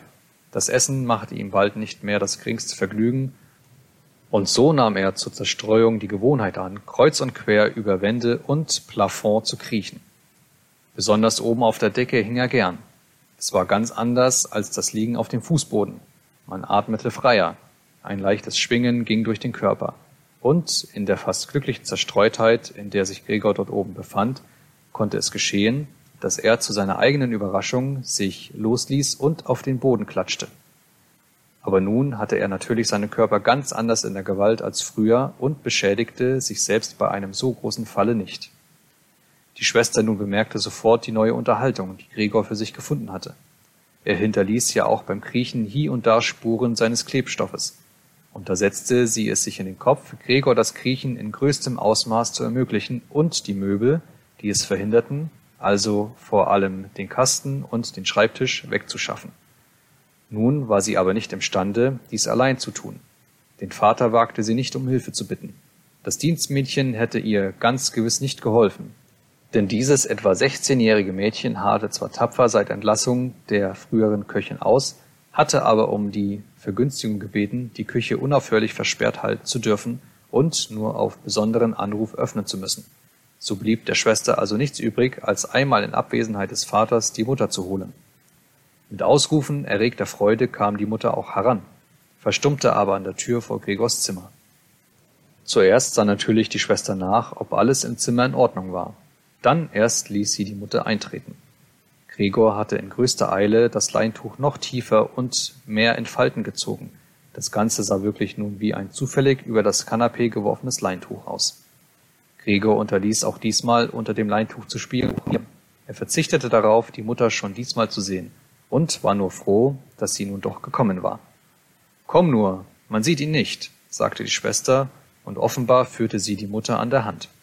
Gregor hörte nun, wie die zwei schwachen Frauen den immerhin schweren alten Kasten von seinem Platz rückten und wie die Schwester immerfort den größten Teil der Arbeit für sich beanspruchte ohne auf die Warnungen der Mutter zu hören, welche fürchtete, dass sie sich überanstrengen werde. Es dauerte sehr lange. Wohl nach schon vierstündiger Arbeit sagte die Mutter, man solle den Kasten doch lieber hier lassen. Denn erstens sei er zu schwer, sie würden vor Ankunft des Vaters nicht fertig werden und mit dem Kasten in der Mitte des Zimmers Gregor jeden Weg verrammeln. Zweitens aber sei es doch gar nicht sicher, dass Gregor mit der Entfernung der Möbel einen Gefallen geschehe. Hier scheine das Gegenteil der Fall zu sein. Ihr bedrücke der Anblick der leeren Wand geradezu das Herz. Und warum solle nicht auch Gregor diese Empfindung haben, da er doch an die Zimmermöbel längst gewöhnt sei und sich deshalb im leeren Zimmer verlassen fühlen werde? Und ist es dann nicht so, schloss die Mutter ganz leise, wie sie überhaupt fast flüsterte, als wolle sie vermeiden, dass Gregor, dessen genauen Aufenthalt sie ja nicht kannte, auch nur den Klang der Stimme höre denn dass er die Worte nicht verstand, davon war sie überzeugt. Und ist es nicht so, als ob wir durch die Entfernung der Möbel zeigten, dass wir jede Hoffnung auf Besserung aufgeben und ihn rücksichtslos sich selbst überlassen? Ich glaube, es wäre das Beste, wir suchen das Zimmer genau in dem Zustand zu erhalten, in dem es früher war, damit Gregor, wenn er wieder zu uns zurückkommt, alles unverändert findet und umso leichter die Zwischenzeit vergessen kann. Beim Anhören dieser Worte der Mutter erkannte Gregor, dass der Mangel jeder unmittelbaren menschlichen Ansprache, verbunden mit dem einförmigen Leben inmitten der Familie, im Laufe dieser zwei Monate seinen Verstand hatte verwirren müssen. Denn anders konnte er es sich nicht erklären, dass er ernsthaft danach hatte verlangen können, dass sein Zimmer ausgeleert würde. Hatte er wirklich Lust, das warme, mit ererbten Möbeln gemütlich ausgestattete Zimmer in eine Höhle verwandeln zu lassen, in der er dann freilich nach allen Richtungen ungestört würde kriechen können? Jedoch auch unter gleichzeitigem schnellen, gänzlichen Vergessen seiner menschlichen Vergangenheit war er doch jetzt schon nahe daran zu vergessen, und nur die seit langem nicht gehörte Stimme der Mutter hatte ihn aufgerüttelt. Nichts sollte entfernt werden, alles musste bleiben. Die guten Einwirkungen der Möbel auf seinen Zustand konnte er nicht entbehren, und wenn die Möbel ihn hinderten, das sinnlose Herumkriechen zu betreiben, so war es kein Schaden, sondern ein großer Vorteil. Aber die Schwester war leider anderer Meinung. Sie hatte sich, allerdings nicht ganz unberechtigt, angewöhnt, bei Besprechung der Angelegenheiten Gregors als besonders Sachverständige gegenüber den Eltern aufzutreten. Und so war auch jetzt der Rat der Mutter für die Schwester Grund genug, auf der Entfernung nicht nur des Kastens und des Schreibtisches, an die sie zuerst allein gedacht hatte, sondern auf der Entfernung sämtlicher Möbel, mit Ausnahme des unentbehrlichen Kanapés, zu bestehen. Es war natürlich nicht nur kindlicher Trotz und das in der letzten Zeit so unerwartet und schwer erworbene Selbstvertrauen, das sie zu dieser Forderung bestimmte. Sie hatte doch auch tatsächlich beobachtet, dass Gregor viel Raum zum Kriechen brauchte, dagegen die Möbel, soweit man sehen konnte, nicht im geringsten benützte. Vielleicht aber spielte auch der schwärmerische Sinn des Mädchens ihres Alters mit, der bei jeder Gelegenheit seine Befriedigung sucht. Und durch den Grete jetzt sich dazu verlocken ließ, die Lage Gregors noch schreckenserregender machen zu wollen, um dann noch mehr als bis jetzt für ihn leisten zu können. Denn in einen Raum, in dem Gregor ganz allein die leeren Wände beherrschte, würde wohl kein Mensch außer Grete jemals einzutreten sich getrauen.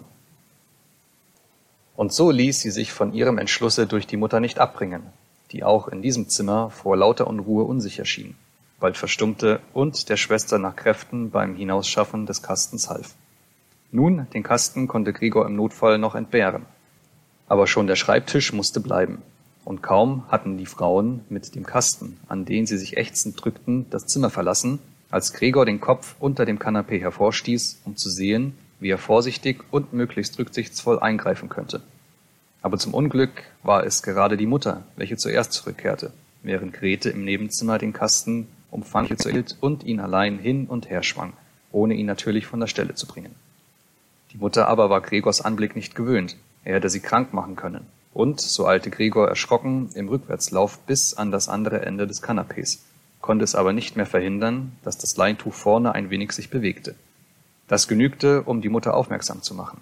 Sie stockte, stand einen Augenblick still und ging dann zu Grete zurück.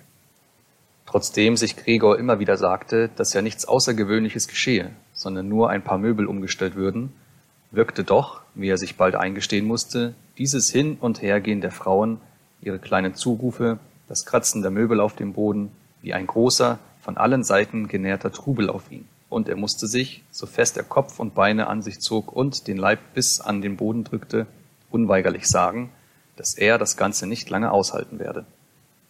Sie räumten ihm sein Zimmer aus, nahmen ihm alles, was ihm lieb war. Den Kasten, in dem die Laubsäge und andere Werkzeuge lagen, hatten sie schon hinausgetragen, lockerten jetzt den schon im Boden fest eingegrabenen Schreibtisch an dem er als Handelsakademiker, als Bürgerschüler, ja sogar schon als Volksschüler seine Aufgaben geschrieben hatte. Da hatte er wirklich keine Zeit mehr, die guten Absichten zu prüfen, welche die zwei Frauen hatten, deren Existenz er übrigens fast vergessen hatte, denn vor Erschöpfung arbeiteten sie schon stumm und man hörte nur das schwere Tappen ihrer Füße. Und so brach er denn hervor.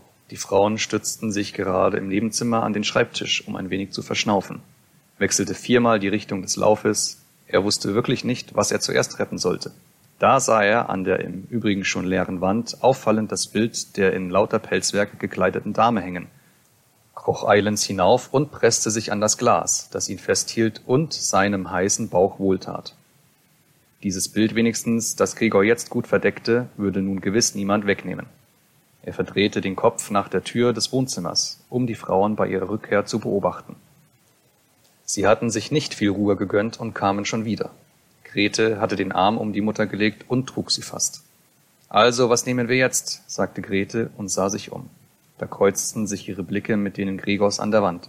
Wohl nur infolge der Gegenwart der Mutter behielt sie ihre Fassung, beugte ihr Gesicht zur Mutter, um diese vom Herumschauen abzuhalten, und sagte, allerdings zitternd und unüberlegt, Komm, wollen wir nicht lieber auf einen Augenblick noch ins Wohnzimmer zurückgehen? Die Absicht Gretes war für Gregor klar. Sie wollte die Mutter in Sicherheit bringen und dann ihn von der Wand hinunterjagen. Nun, sie konnte es ja immerhin versuchen. Er saß auf seinem Bild und gab es nicht her. Lieber würde er Grete ins Gesicht springen. Aber Gretes Worte hatten die Mutter erst recht beunruhigt. Sie trat zur Seite, erblickte den riesigen braunen Fleck auf der geblümten Tapete, rief, ehe ihr eigentlich zum Bewusstsein kam, dass das Gregor war, was sie sah, mit schreiender, rauer Stimme, Ach Gott, ach Gott!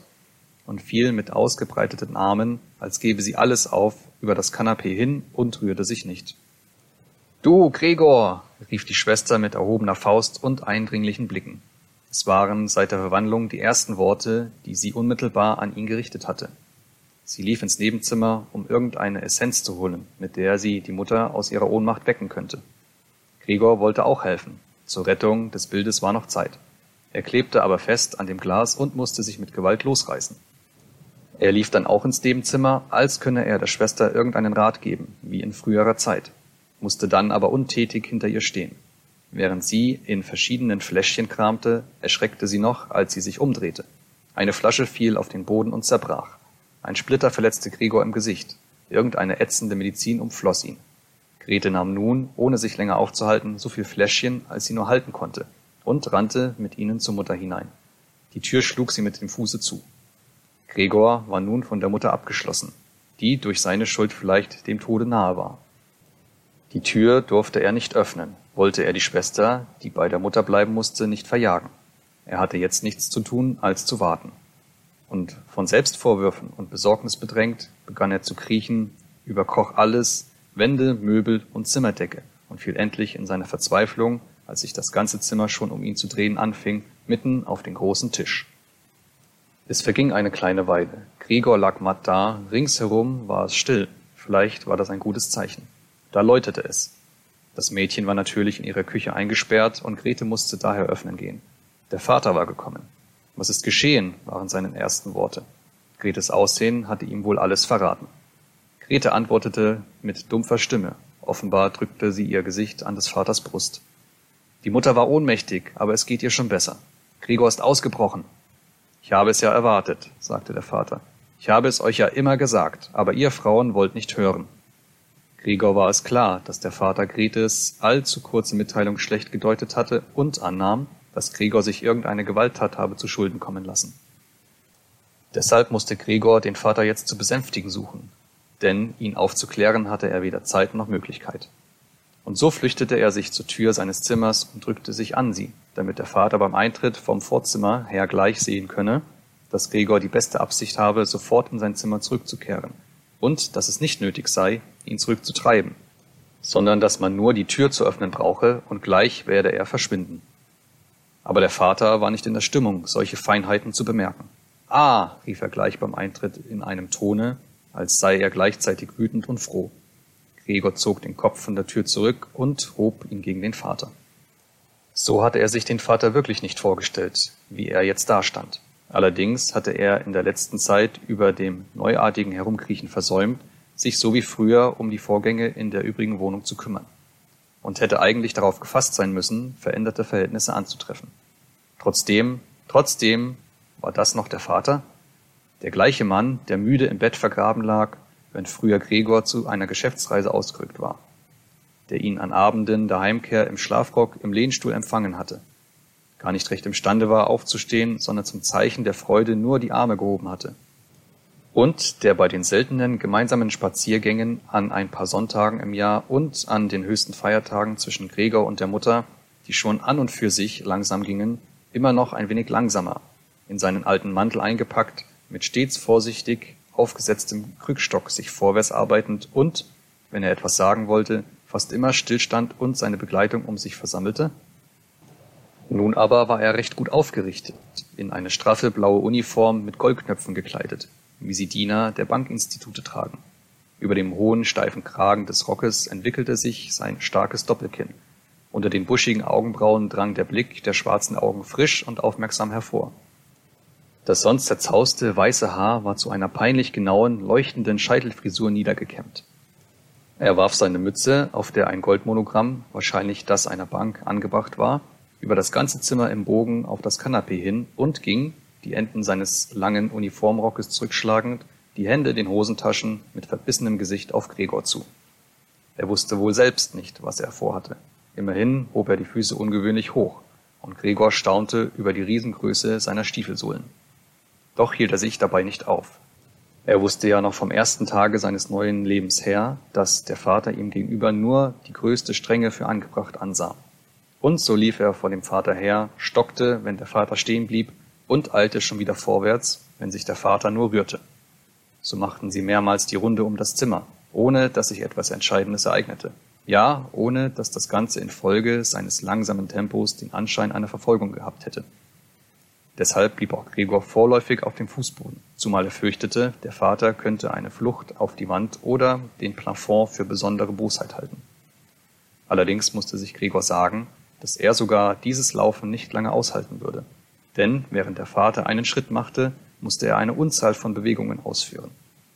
Atemnot begann sich schon bemerkbar zu machen, wie er ja auch in seiner früheren Zeit keine ganz vertrauenswürdige Lunge besessen hatte. Als er nun so dahintorkelte, um alle Kräfte für den Lauf zu sammeln, kaum die Augen offen hielt, in seiner Stumpfheit an eine andere Rettung als durch Laufen gar nicht dachte und fast schon vergessen hatte, dass ihm die Wände frei standen, die hier allerdings mit sorgfältig geschnitzten Möbeln voll Zacken und Spitzen verstellt waren da flog knapp neben ihm, leicht geschleudert, irgendetwas nieder und rollte vor ihm her. Es war ein Apfel. Gleich flog ihm ein zweiter nach. Gregor blieb vor Schrecken stehen. Ein Weiterlaufen war nutzlos, denn der Vater hatte sich entschlossen, ihn zu bombardieren. Aus der Obstschale auf der Kredenz hatte er sich die Taschen gefüllt und warf nun, ohne vorläufig scharf zu zielen, Apfel für Apfel. Diese kleinen roten Äpfel rollten wie elektrisiert auf dem Boden herum und stießen aneinander. Ein schwach geworfener Apfel streifte Gregors Rücken, glitt aber unschädlich ab. Ein ihm sofort nachfliegender drang dagegen förmlich in Gregors Rücken ein. Gregor wollte sich weiterschleppen, als könne der überraschende, unglaubliche Schmerz mit dem Ortswechsel vergehen. Doch fühlte er sich wie festgenagelt und streckte sich in vollständige Verwirrung aller Sinne. Nur mit dem letzten Blick sah er noch, wie die Tür seines Zimmers aufgerissen wurde und vor der schreienden Schwester die Mutter hervoreilte, im Hemd, denn die Schwester hatte sie entkleidet, um ihr in der Ohnmacht Atemfreiheit zu verschaffen, wie dann die Mutter auf den Vater zulief und ihr auf dem Weg die aufgebundenen Röcke einer nach dem anderen zu Boden glitten. Und wie sie stolpernd über die Röcke auf den Vater eindrang und ihn umarmend, in gänzlicher Vereinigung mit ihm, nun versagte aber Gregors Sehkraft schon, die Hände an des Vaters Hinterkopf um Schonung von Gregors Leben bat. Drittens. Die schwere Verwundung Gregors, an der er über einen Monat litt (der Apfel blieb, da ihn niemand zu entfernen wagte, als sichtbares Andenken im Fleische sitzen), schien selbst den Vater daran erinnert zu haben, dass Gregor trotz seiner gegenwärtigen traurigen und ekelhaften Gestalt ein Familienmitglied war, dass man nicht wie einen Feind behandeln durfte, sondern demgegenüber es das Gebot der Familienpflicht war, den Widerwillen herunterzuschlucken und zu dulden, nichts als zu dulden und wenn nun auch Gregor durch seine Wunde an Beweglichkeit wahrscheinlich für immer verloren hatte und vorläufig zur Durchquerung seines Zimmers wie ein alter Invalide lange, lange Minuten brauchte, an das Kriechen in der Höhe war nicht zu denken, so bekam er für diese Verschlimmerung seines Zustandes einen seiner Meinung nach vollständig genügenden Ersatz dadurch, dass immer gegen Abend die Wohnzimmertür, die er schon ein bis zwei Stunden vorher scharf zu beobachten pflegte, geöffnet wurde, so dass er, im Dunkeln seines Zimmers liegend, vom Wohnzimmer aus unsichtbar, die ganze Familie beim beleuchteten Tische sehen und ihr Reden gewissermaßen mit allgemeiner Erlaubnis, also ganz anders als früher, anhören durfte. Freilich waren es nicht mehr die lebhaften Unterhaltungen der früheren Zeiten, an die Gregor in den kleinen Hotelzimmern stets mit einigem Verlangen gedacht hatte, wenn er sich müde in das feuchte Bettzeug hatte werfen müssen. Es ging jetzt meist nur sehr still zu. Der Vater schlief bald nach dem Nachtessen in seinem Sessel ein. Die Mutter und Schwester ermahnten einander zur Stille. Die Mutter nähte, weit unter das Licht vorgebeugt, feine Wäsche für ein Modengeschäft. Die Schwester, die eine Stellung als Verkäuferin angenommen hatte, lernte am Abend Stenografie und Französisch, um vielleicht später einmal einen besseren Posten zu erreichen. Manchmal wachte der Vater auf, und als wisse er gar nicht, dass er geschlafen habe, sagte er zur Mutter, wie lange du heute schon wieder nähst, und schlief sofort wieder ein, während Mutter und Schwester einander müde zulächelten. Mit einer Art Eigensinn weigerte sich der Vater, auch zu Hause seine Dieneruniform abzulegen, und während der Schlafrock nutzlos am Kleiderhaken hing, schlummerte der Vater vollständig angezogen auf seinem Platz, als sei er immer zu seinem Dienst bereit und warte auch hier auf die Stimme des Vorgesetzten. Infolgedessen verlor die gleich anfangs nicht neue Uniform trotz aller Sorgfalt von Mutter und Schwester an Reinlichkeit. Und Gregor sah oft ganze Abende lang auf dieses über und überfleckige, mit seinen stets geputzten Goldknöpfen leuchtende Kleid, in dem der alte Mann höchst unbequem und doch ruhig schlief. Sobald die Uhr zehn schlug, suchte die Mutter durch leise Zusprache den Vater zu wecken und dann zu überreden, ins Bett zu gehen. Denn hier war es doch kein richtiger Schlaf, und diesen hatte der Vater, der um sechs Uhr seinen Dienst antreten musste, äußerst nötig. Aber in dem Eigensinn, der ihn, seitdem er Diener war, ergriffen hatte, bestand er immer darauf, noch länger bei Tisch zu bleiben, trotzdem er regelmäßig einschlief, und war dann überdies nur mit der größten Mühe zu bewegen, den Sessel mit dem Bett zu vertauschen. Da mochten Mutter und Schwester mit kleinen Ermahnungen noch so sehr auf ihn eindringen. Viertelstunden lang schüttelte er langsam den Kopf, hielt die Augen geschlossen und stand nicht auf. Die Mutter zupfte ihm am Ärmel, sagte ihm Schmeichelworte ins Ohr, die Schwester verließ ihre Aufgabe, um der Mutter zu helfen, aber beim Vater verfing das nicht. Er versank nur noch tiefer in seinen Sessel. Erst bis ihn die Frauen unter den Achseln fassten, schlug er die Augen auf, sah abwechselnd die Mutter und die Schwester an und pflegte zu sagen, das ist ein Leben, das ist die Ruhe meiner alten Tage.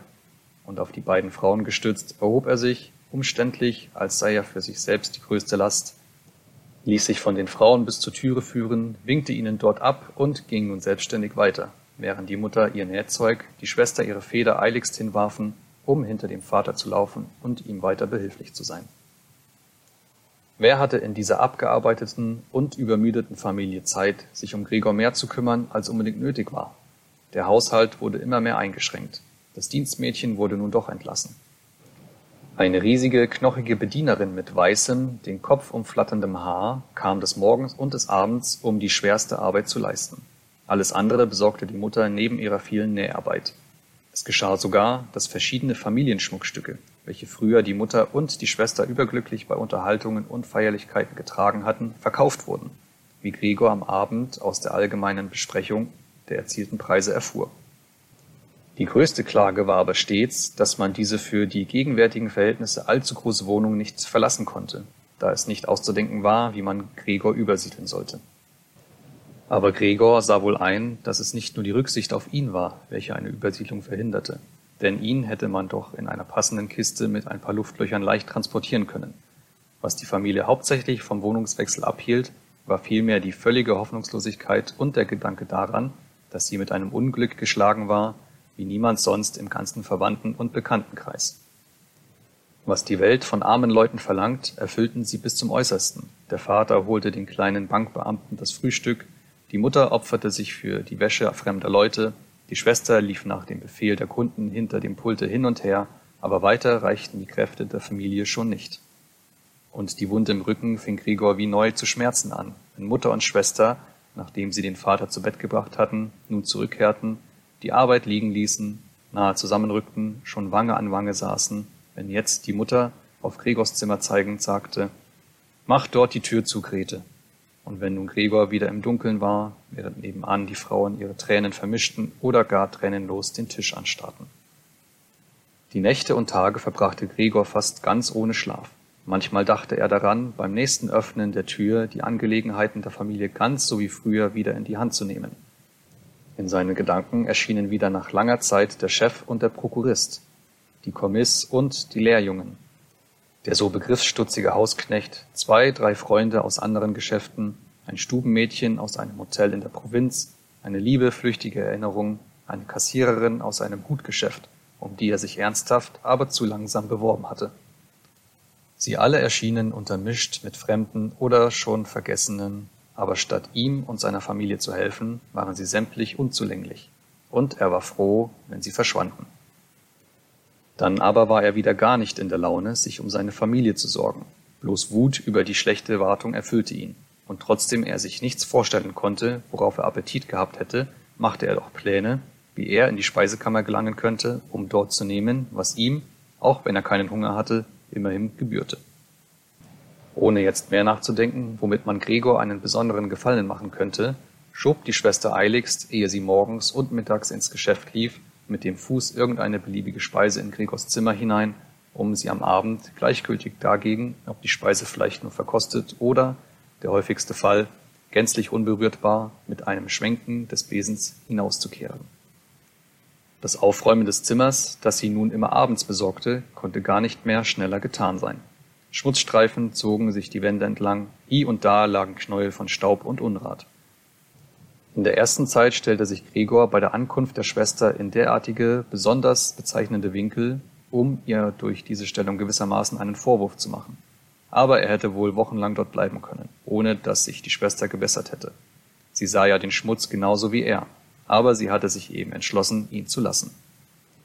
Dabei wachte sie mit einer an ihr ganz neuen Empfindlichkeit, die überhaupt die ganze Familie ergriffen hatte, darüber, dass das Aufräumen von Gregors Zimmer ihr vorbehalten blieb. Einmal hatte die Mutter Gregors Zimmer einer großen Reinigung unterzogen, die ihr nur nach Verbrauch einiger Kübel Wasser gelungen war. Die viele Feuchtigkeit kränkte allerdings Gregor auch und er lag breit, verbittert und unbeweglich auf dem Kanapee. Aber die Strafe blieb für die Mutter nicht aus. Denn kaum hat am Abend die Schwester die Veränderung in Gregors Zimmer bemerkt, als sie, aufs höchste beleidigt, ins Wohnzimmer lief und, trotz der beschwörend erhobenen Hände der Mutter, in einen Weinkrampf ausbrach, dem die Eltern, der Vater war natürlich aus seinem Sessel aufgeschreckt worden, zuerst erstaunt und hilflos zusahen, bis auch sie sich zu rühren anfingen. Der Vater rechts der Mutter Vorwürfe machte, dass sie Gregors Zimmer nicht der Schwester zur Reinigung überließ. Links dagegen die Schwester anschrie, sie werde niemals mehr Gregors Zimmer reinigen dürfen, während die Mutter den Vater, der sich vor Erregung nicht mehr kannte, ins Schlafzimmer zu schleppen suchte. Die Schwester, von Schluchzen geschüttelt, mit ihren kleinen Fäusten den Tisch bearbeitete und Gregor laut vor Wut darüber zischte, dass es keinem einfiel, die Tür zu schließen und ihm diesen Anblick und Lärm zu ersparen. Aber selbst wenn die Schwester, erschöpft von ihrer Berufsarbeit, dessen überdrüssig geworden war, für Gregor wie früher zu sorgen, so hätte noch keineswegs die Mutter für sie eintreten müssen, und Gregor hätte doch nicht vernachlässigt werden brauchen. Denn nun war die Bedienerin da, diese alte Witwe, die in ihrem langen Leben mit Hilfe ihres starken Knochenbaus das Ärgste überstanden haben mochte, hatte keinen eigentlichen Abscheu vor Gregor. Ohne irgendwie neugierig zu sein, hatte sie zufällig einmal die Tür von Gregors Zimmer aufgemacht und war im Anblick Gregors, der, gänzlich überrascht, trotzdem ihn niemand jagte, hin und her zu laufen begann, die Hände im Schoß gefaltet, staunend stehen geblieben. Seitdem versäumte sie nicht, stets flüchtig morgens und abends die Tür ein wenig zu öffnen und zu Gregor hineinzuschauen. Anfangs rief sie ihn auch zu sich herbei, mit Worten, die sie wahrscheinlich für freundlich hielt, wie Komm mal herüber, alter Mistkäfer oder Seht mal den alten Mistkäfer. Auf solche Ansprachen antwortete Gregor mit nichts, sondern blieb unbeweglich auf seinem Platz, als sei die Tür gar nicht geöffnet worden. Hätte man doch dieser Bedienerin, statt sie nach ihrer Laune ihn nutzlos stören zu lassen, lieber den Befehl gegeben, sein Zimmer täglich zu reinigen. Einmal am frühen Morgen, ein heftiger Regen, vielleicht schon ein Zeichen des kommenden Frühjahrs, schlug an die Scheiben, war Gregor, als die Bedienerin mit ihren Redensarten wieder begann, derartig erbittert, dass er, wenn zum Angriff, allerdings langsam und hinfällig, sich gegen sie wendete. Die Bedienerin aber, statt sich zu fürchten, hob bloß einen in der Nähe der Tür befindlichen Stuhl hoch empor, und, wie sie mit großem geöffnetem Munde dastand, war ihre Absicht klar, den Mund erst zu schließen, wenn der Sessel in ihrer Hand auf Gregors Rücken niederschlagen würde. Also weiter geht es nicht, fragte sie, als Gregor sich wieder umdrehte und stellte den Sessel ruhig in die Ecke zurück. Gregor aß nun fast gar nichts mehr. Nur wenn er zufällig an der vorbereiteten Speise vorüberkam, nahm er zum Spiel einen Bissen in den Mund, hielt ihn dort stundenlang und spie ihn dann meist wieder aus. Zuerst dachte er, es sei die Trauer über den Zustand seines Zimmers, die ihn vom Essen abhalte. Aber gerade mit den Veränderungen des Zimmers söhnte er sich bald aus. Man hatte sich angewöhnt, Dinge, die man anderswo nicht unterbringen konnte, in dieses Zimmer hineinzustellen. Und solcher Dinge gab es nun viele, da man ein Zimmer der Wohnung an drei Zimmerherren vermietet hatte. Diese ernsten Herren, alle drei hatten Vollbärte, wie Gregor einmal durch eine Türspalte feststellte, waren peinlich auf Ordnung nicht nur in ihrem Zimmer, sondern, da sie sich nun einmal hier eingemietet hatten, in der ganzen Wirtschaft, also insbesondere in der Küche, bedacht. Unnützen oder gar schmutzigen Kram ertrugen sie nicht. Überdies hatten sie zum größten Teil ihre eigenen Einrichtungsstücke mitgebracht.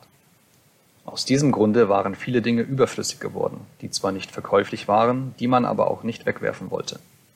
Alle diese wanderten in Gregors Zimmer. Ebenso auch die Aschenkiste und die Abfallkiste aus der Küche.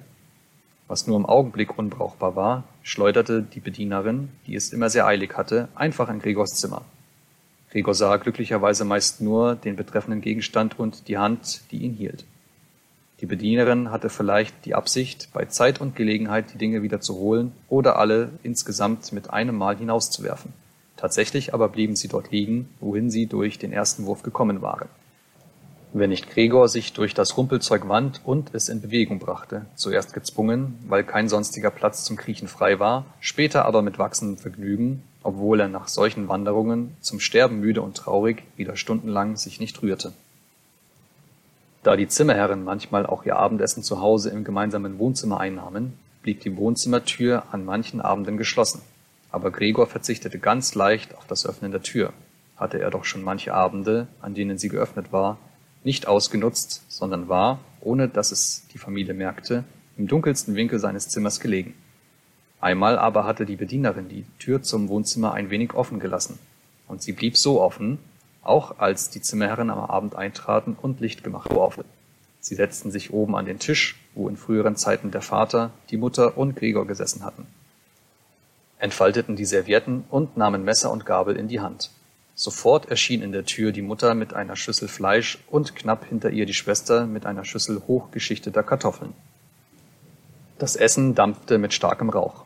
Die Zimmerherren beugten sich über die vor sie hingestellten Schüsseln, als wollten sie sie vor dem Essen prüfen, und tatsächlich zerschnitt der, welcher in der Mitte saß und den anderen zwei als Autorität zu gelten schien, ein Stück Fleisch noch auf der Schüssel, offenbar um festzustellen, ob es mürbe genug sei und ob es nicht etwa in die Küche zurückgeschickt werden solle.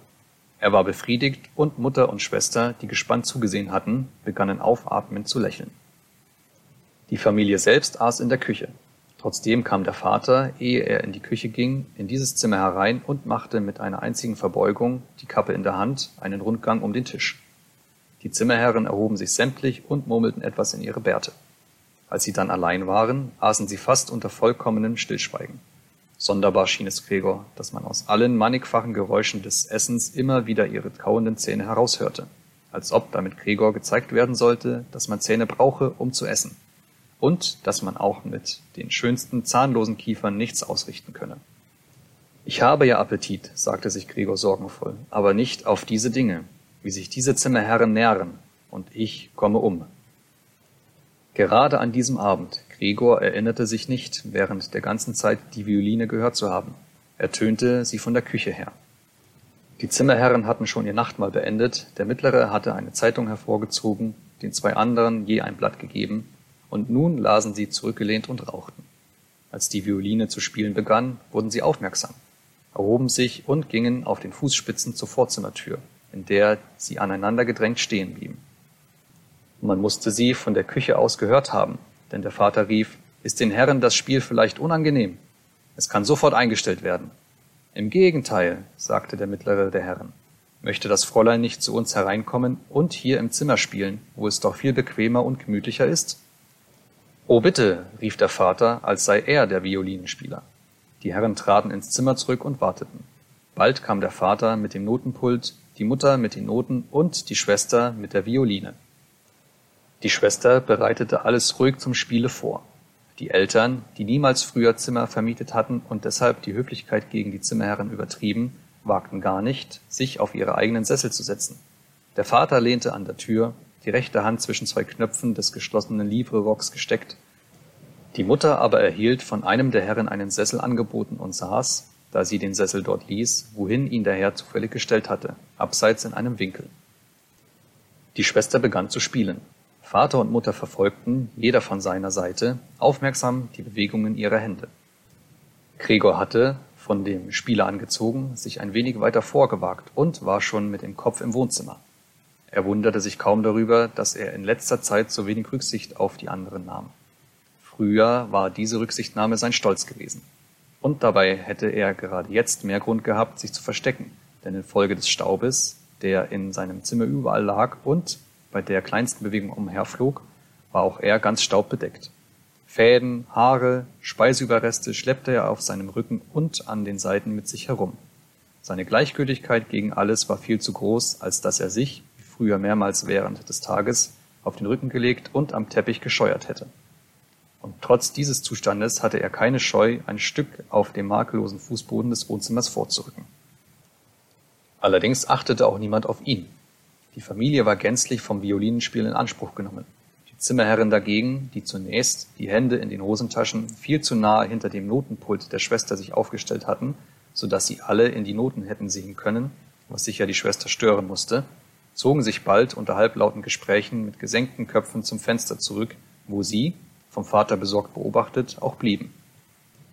Es hatte nun wirklich den überdeutlichen Anschein, als wären sie in ihrer Annahme, ein schönes oder unterhaltendes Violinenspiel zu hören, enttäuscht hätten die ganze Vorführung satt und ließen sich nur aus Höflichkeit noch in ihrer Ruhe stören. Besonders die Art, wie sie alle aus Nase und Mund den Rauch ihrer Zigarren in die Höhe bliesen, ließ auf große Nervosität schließen. Und doch spielte die Schwester so schön. Ihr Gesicht war zur Seite geneigt, prüfend und traurig folgten ihre Blicke den Notenzeilen. Gregor kroch noch ein Stück vorwärts und hielt den Kopf eng an den Boden, um möglicherweise ihren Blicken begegnen zu können. War er ein Tier, da ihn Musik so ergriff, ihm war, als zeige sich ihm der Weg zu der ersehnten, unbekannten Nahrung. Er war entschlossen, bis zur Schwester vorzudringen, sie am Rock zu zupfen und ihr dadurch anzudeuten, sie möge doch mit ihrer Violine in sein Zimmer kommen, denn niemand lohnte hier das Spiel so, wie er es lohnen wollte. Er wollte sie nicht mehr aus seinem Zimmer lassen, wenigstens nicht, solange er lebte. Seine Schreckgestalt sollte ihm zum ersten Mal nützlich werden, an allen Türen seines Zimmers wollte er gleichzeitig sein und den Angreifern entgegenfauchen. Die Schwester aber sollte nicht gezwungen, sondern freiwillig bei ihm bleiben. Sie sollte neben ihm auf dem Kanapee sitzen, das Ohr zu ihm heruntergeneigt. Und er wollte ihr dann anvertrauen, dass er die feste Absicht gehabt habe, sie auf das Konservatorium zu schicken. Und dass er dies, wenn nicht das Unglück dazwischen gekommen wäre, vergangene Weihnachten, Weihnachten war doch wohl schon vorüber, allen gesagt hätte, ohne sich um irgendwelche Widerreden zu kümmern. Nach dieser Erklärung würde die Schwester in Tränen der Rührung ausbrechen und Gregor würde sich bis zu ihren Achseln erheben und ihren Hals küssen, den sie, seitdem sie ins Geschäft ging, frei ohne Band oder Kragen trug. Herr Samsa! rief der mittlere Herr dem Vater zu und zeigte, ohne ein weiteres Wort zu verlieren, mit dem Zeigefinger auf den langsam sich vorwärts bewegenden Gregor.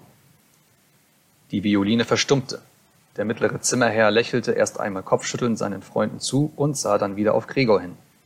Der Vater schien es für nötiger zu halten, statt Gregor zu vertreiben, vorerst die Zimmerherren zu beruhigen. Trotzdem diese gar nicht aufgeregt waren und Gregor sie mehr als das Violinenspiel zu unterhalten schien. Er eilte zu ihnen und suchte sie mit ausgebreiteten Armen in ihr Zimmer zu drängen und gleichzeitig mit seinem Körper ihnen den Ausblick auf Gregor zu nehmen. Sie wurden nun tatsächlich ein wenig böse, man wusste nicht mehr, ob über das Benehmen des Vaters oder über die ihnen jetzt aufgehende Erkenntnis, ohne es zu wissen, einen solchen Zimmernachbar wie Gregor besessen zu haben. Sie verlangten vom Vater Erklärungen, hoben ihrerseits die Arme, zupften unruhig an ihren Bärten und wichen nur langsam gegen ihr Zimmer zurück. Inzwischen hatte die Schwester die Verlorenheit, in die sie nach dem plötzlich abgebrochenen Spiel verfallen war, überwunden hatte sich, nachdem sie eine Zeit lang in den lässig hängenden Händen Violine und Bogen gehalten und weiter, als spiele sie noch, in die Noten gesehen hatte, mit einem Male aufgerafft, hatte das Instrument auf den Schoß der Mutter gelegt, die in Atembeschwerden mit heftig arbeitenden Lungen noch auf dem Sessel saß, und war in das Nebenzimmer gelaufen, dem sich die Zimmerherren unter dem Drängen des Vaters schon schneller näherten. Man sah, wie unter den geübten Händen der Schwester die Decken und Polster in den Betten in die Höhe flogen und sich ordneten. Noch ehe die Herren das Zimmer erreicht hatten, war sie mit dem Aufbetten fertig und schlüpfte heraus. Der Vater schien wieder von seinem Eigensinn derartig ergriffen, dass er jeden Respekt vergaß, den er seinen Mietern immerhin schuldete. Er drängte nur und drängte, bis schon in der Tür des Zimmers der mittlere der Herren donnernd mit dem Fuß aufstampfte und dadurch den Vater zum Stehen brachte. Ich erkläre hiermit, sagte er, hob die Hand und suchte mit den Blicken auch die Mutter und die Schwester, dass ich mit Rücksicht auf die in dieser Wohnung und Familie herrschenden widerlichen Verhältnisse, hierbei spie er kurz entschlossen auf den Boden, mein Zimmer augenblicklich kündige. Ich werde natürlich auch für die Tage, die ich hier gewohnt habe, nicht das geringste bezahlen. Dagegen werde ich es mir noch überlegen, ob ich nicht mit irgendwelchen, glauben Sie mir, sehr leicht zu begründenden Forderungen gegen Sie auftreten werde. Er schwieg und sah gerade vor sich hin, als erwarte er etwas. Tatsächlich fielen sofort seine zwei Freunde mit den Worten ein, auch wir kündigen augenblicklich. Darauf fasste er die Türklinke und schloss mit einem Krach die Tür. Der Vater wankte mit tastenden Händen zu seinem Sessel und ließ sich in ihn fallen.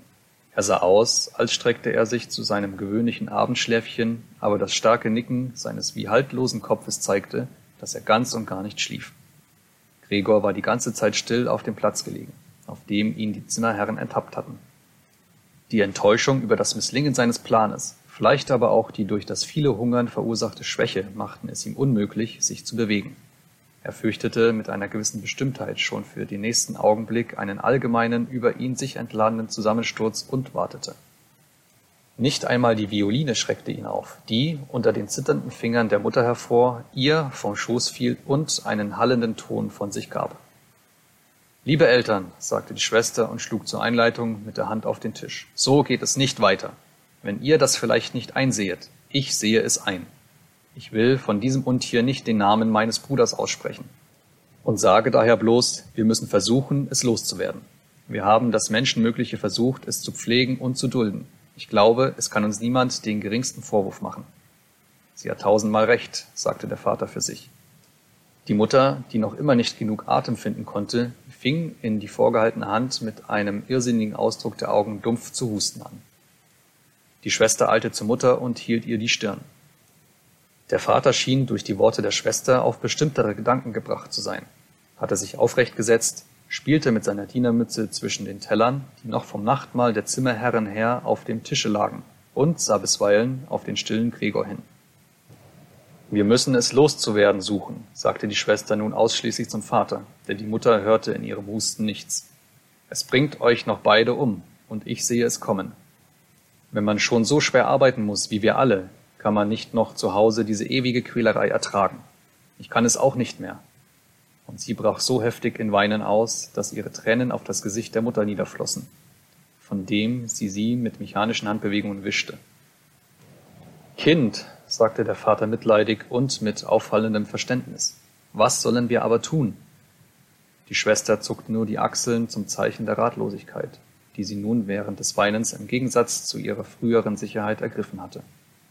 Wenn er uns verstünde, sagte der Vater halb fragend, die Schwester schüttelte aus dem Weinen heraus heftig die Hand zum Zeichen, dass daran nicht zu denken sei.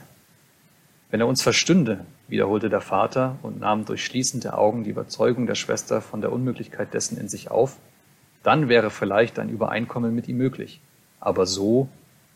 Weg muss es, rief die Schwester. Das ist das einzige Mittel, Vater. Du musst bloß den Gedanken loszuwerden suchen, dass es Gregor ist. Dass wir es so lange geglaubt haben, das ist ja unser eigentliches Unglück. Aber wie kann es denn Gregor sein? Wenn es Gregor wäre, er hätte längst eingesehen, dass ein Zusammenleben von Menschen mit einem solchen Tier nicht möglich ist und wäre freiwillig fortgegangen. Wir hätten dann keinen Bruder, aber könnten weiter leben und sein Andenken in Ehren halten. So aber verfolgt uns dieses Tier, vertreibt die Zimmerherren, will offenbar die ganze Wohnung einnehmen und uns auf der Gasse übernachten lassen. Schau nur, Vater, schrie sie plötzlich auf. Er fängt schon wieder an. Und in einem für Gregor gänzlich unverständlichen Schrecken verließ die Schwester sogar die Mutter, stieß sich förmlich von ihrem Sessel ab, als wollte sie lieber die Mutter opfern, als in Gregors Nähe bleiben, und eilte hinter den Vater, der, lediglich durch ihr Benehmen erregt, auch aufstand und die Arme wie zum Schutze der Schwester vor ihr halb erhob. Aber Gregor fiel es doch gar nicht ein, irgendjemandem und gar seiner Schwester Angst machen zu wollen. Er hatte bloß angefangen, sich umzudrehen, um in sein Zimmer zurückzuwandern und das nahm sich allerdings auffallend aus, da er infolge seines leidenden Zustandes bei den schwierigen Umdrehungen mit seinem Kopfe nachhelfen musste, den er hierbei viele Male hob und gegen den Boden schlug. Er hielt inne und sah sich um. Seine gute Absicht schien erkannt worden zu sein.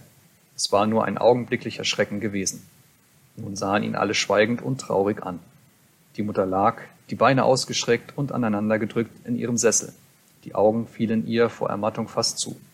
Der Vater und die Schwester saßen nebeneinander. Die Schwester hatte ihre Hand um des Vaters Hals gelegt. Nun darf ich mich schon vielleicht umdrehen, dachte Gregor und begann seine Arbeit wieder. Er konnte das Schnaufen der Anstrengung nicht unterdrücken und musste auch hier und da ausruhen.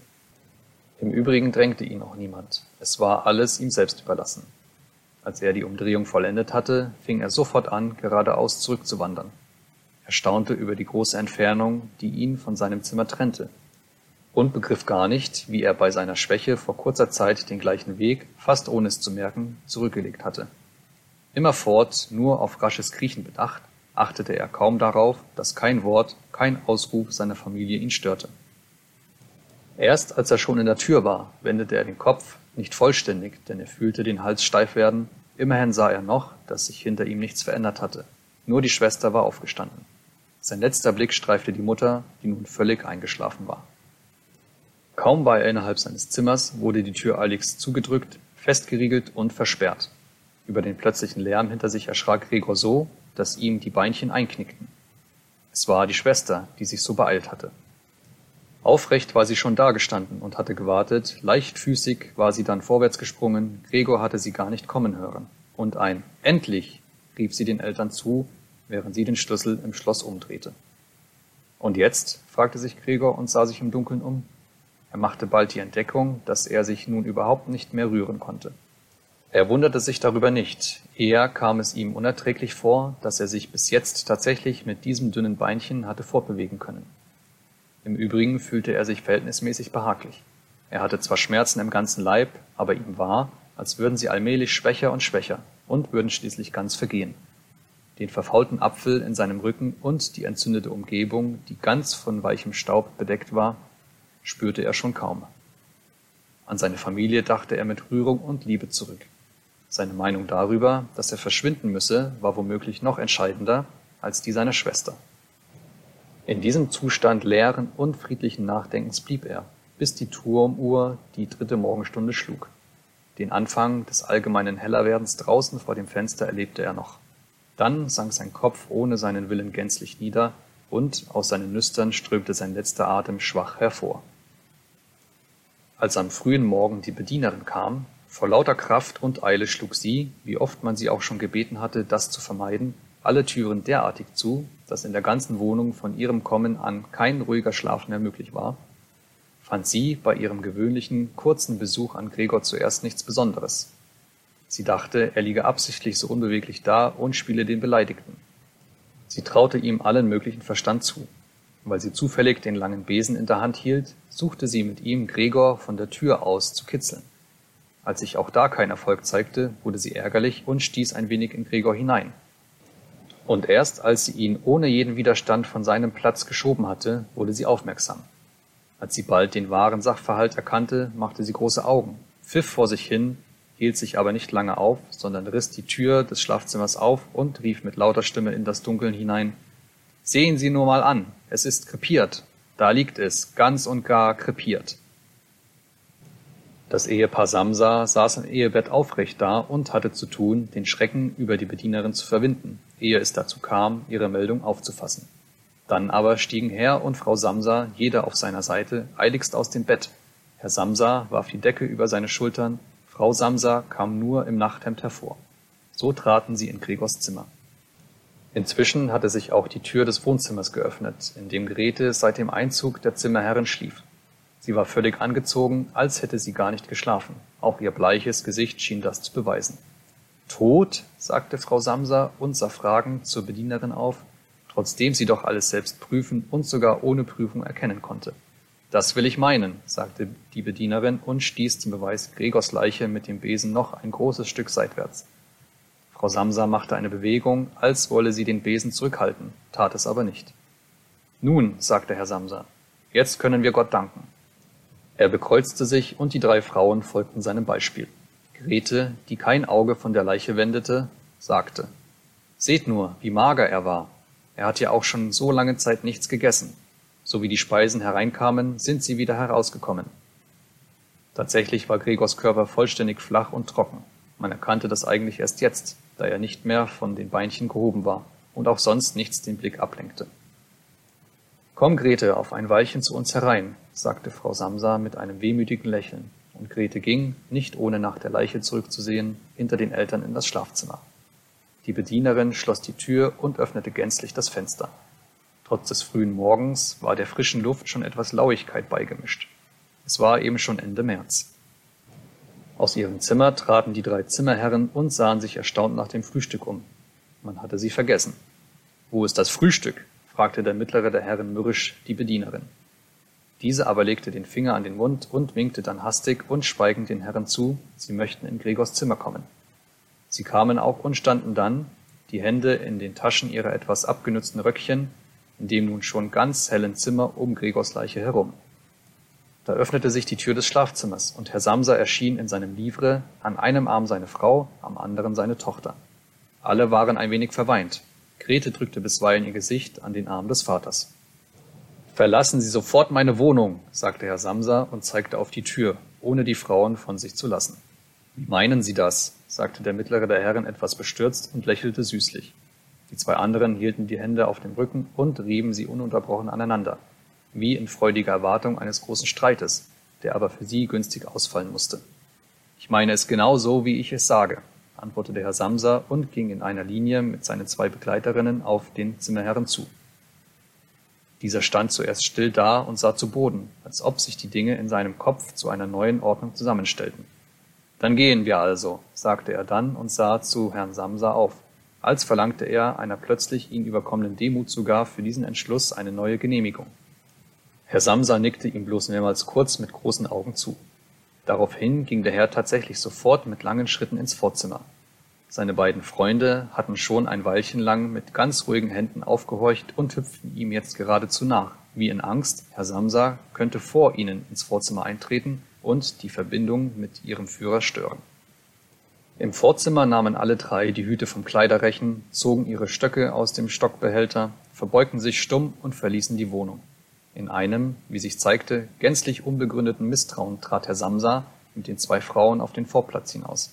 An das Geländer gelehnt sahen sie zu, wie die drei Herren zwar langsam, aber ständig die lange Treppe hinunterstiegen, in jedem Stockwerk in einer bestimmten Biegung des Treppenhauses verschwanden und nach ein paar Augenblicken wieder hervorkamen. Je tiefer sie gelangten, desto mehr verlor sich das Interesse der Familie Samsa für sie und als ihnen entgegen und dann hoch über sie hinweg ein Fleischergeselle mit der Trage auf dem Kopf in stolzer Haltung heraufstieg, verließ bald Herr Samsa mit den Frauen das Geländer, und alle kehrten, wie erleichtert, in ihre Wohnung zurück. Sie beschlossen, den heutigen Tag zum Ausruhen und Spazierengehen zu verwenden. Sie hatten diese Arbeitsunterbrechung nicht nur verdient, sie brauchten sie sogar unbedingt. Und so setzten sie sich zum Tisch und schrieben drei Entschuldigungsbriefe. Herr Samsa an seine Direktion, Frau Samsa an ihren Auftraggeber und Grete an ihren Prinzipal. Während des Schreibens kam die Bedienerin herein, um zu sagen, dass sie fortgehe, denn ihre Morgenarbeit war beendet. Die drei Schreibenden nickten zuerst bloß, ohne aufzuschauen, erst als die Bedienerin sich immer noch nicht entfernen wollte, sah man ärgerlich auf. Nun? fragte Herr Samsa. Die Bedienerin stand, lächelnd in der Tür, als habe sie der Familie ein großes Glück zu melden, werde es aber nur dann tun, wenn sie gründlich ausgefragt werde. Die fast aufrechte kleine Straußfeder auf ihrem Hut, über die sich Herr Samsa schon während ihrer ganzen Dienstzeit ärgerte, schwankte leicht nach allen Richtungen. Also was wollen Sie eigentlich? fragte Frau Samsa, vor welcher die Bedienerin noch am meisten Respekt hatte. Ja, antwortete die Bedienerin und konnte vor freundlichem Lachen nicht gleich weiterreden. Also darüber, wie das Zeug von nebenan weggeschafft werden soll, müssen Sie sich keine Sorgen machen. Es ist schon in Ordnung. Frau Samsa und Grete beugten sich zu ihren Briefen nieder, als wollten sie weiterschreiben. Herr Samsa, welcher merkte, dass die Bedienerin nun alles ausführlich zu beschreiben anfangen wollte, wehrte dies mit ausgestreckter Hand entschieden ab. Da sie aber nicht erzählen durfte, erinnerte sie sich an die große Eile, die sie hatte, rief offenbar beleidigt Adieu allseits, drehte sich wild um und verließ unter fürchterlichem Türzuschlagen die Wohnung. Abend wird sie entlassen, sagte Herr Samsa, bekam aber weder von seiner Frau noch von seiner Tochter eine Antwort, denn die Bedienerin schien ihre kaum gewonnene Ruhe wieder gestört zu haben. Sie erhoben sich, gingen zum Fenster und blieben dort, sich umschlungen haltend. Herr Samsa drehte sich in seinem Sessel nach ihnen um und beobachtete sie still ein Weilchen. Dann rief er Also kommt doch her, lasst schon endlich die alten Sachen und nehmt auch ein wenig Rücksicht auf mich. Gleich folgten ihm die Frauen, eilten zu ihm, liebkosten ihn und beendeten rasch ihre Briefe. Dann verließen alle drei gemeinschaftlich die Wohnung, was sie schon seit Monaten nicht getan hatten, und fuhren in der elektrischen ins Freie vor die Stadt. Der Wagen, in dem sie allein saßen, war ganz von warmer Sonne durchschienen. Sie besprachen, bequem auf ihren Sitzen zurückgelehnt, die Aussichten für die Zukunft. Und es fand sich, dass diese bei näherer Betrachtung durchaus nicht schlecht waren, denn alle drei Anstellungen waren, worüber sie einander eigentlich noch gar nicht ausgefragt hatten, überaus günstig und besonders für später vielversprechend. Die größte augenblickliche Besserung der Lage musste sich natürlich leicht durch einen Wohnungswechsel ergeben. Sie wollten nun eine kleinere und billigere, aber besser gelegene und überhaupt praktischere Wohnung nehmen, als es die jetzige, noch von Gregor ausgesuchte war. Während sie sich so unterhielten, fiel es Herrn und Frau Samsa im Anblick ihrer immer lebhafter werdenden Tochter fast gleichzeitig ein, wie sie in der letzten Zeit trotz aller Pflege, die ihre Wangen bleich gemacht hatte, zu einem schönen und üppigen Mädchen aufgeblüht war. Stiller werdend und fast unbewusst durch Blicke sich verständigend, dachten sie daran, dass es nun Zeit sein werde, auch einen braven Mann für sie zu suchen. Und es war ihnen wie eine Bestätigung ihrer neuen Träume und guten Absichten, als am Ziel ihrer Fahrt die Tochter als erste sich erhob und ihren jungen Körper dehnte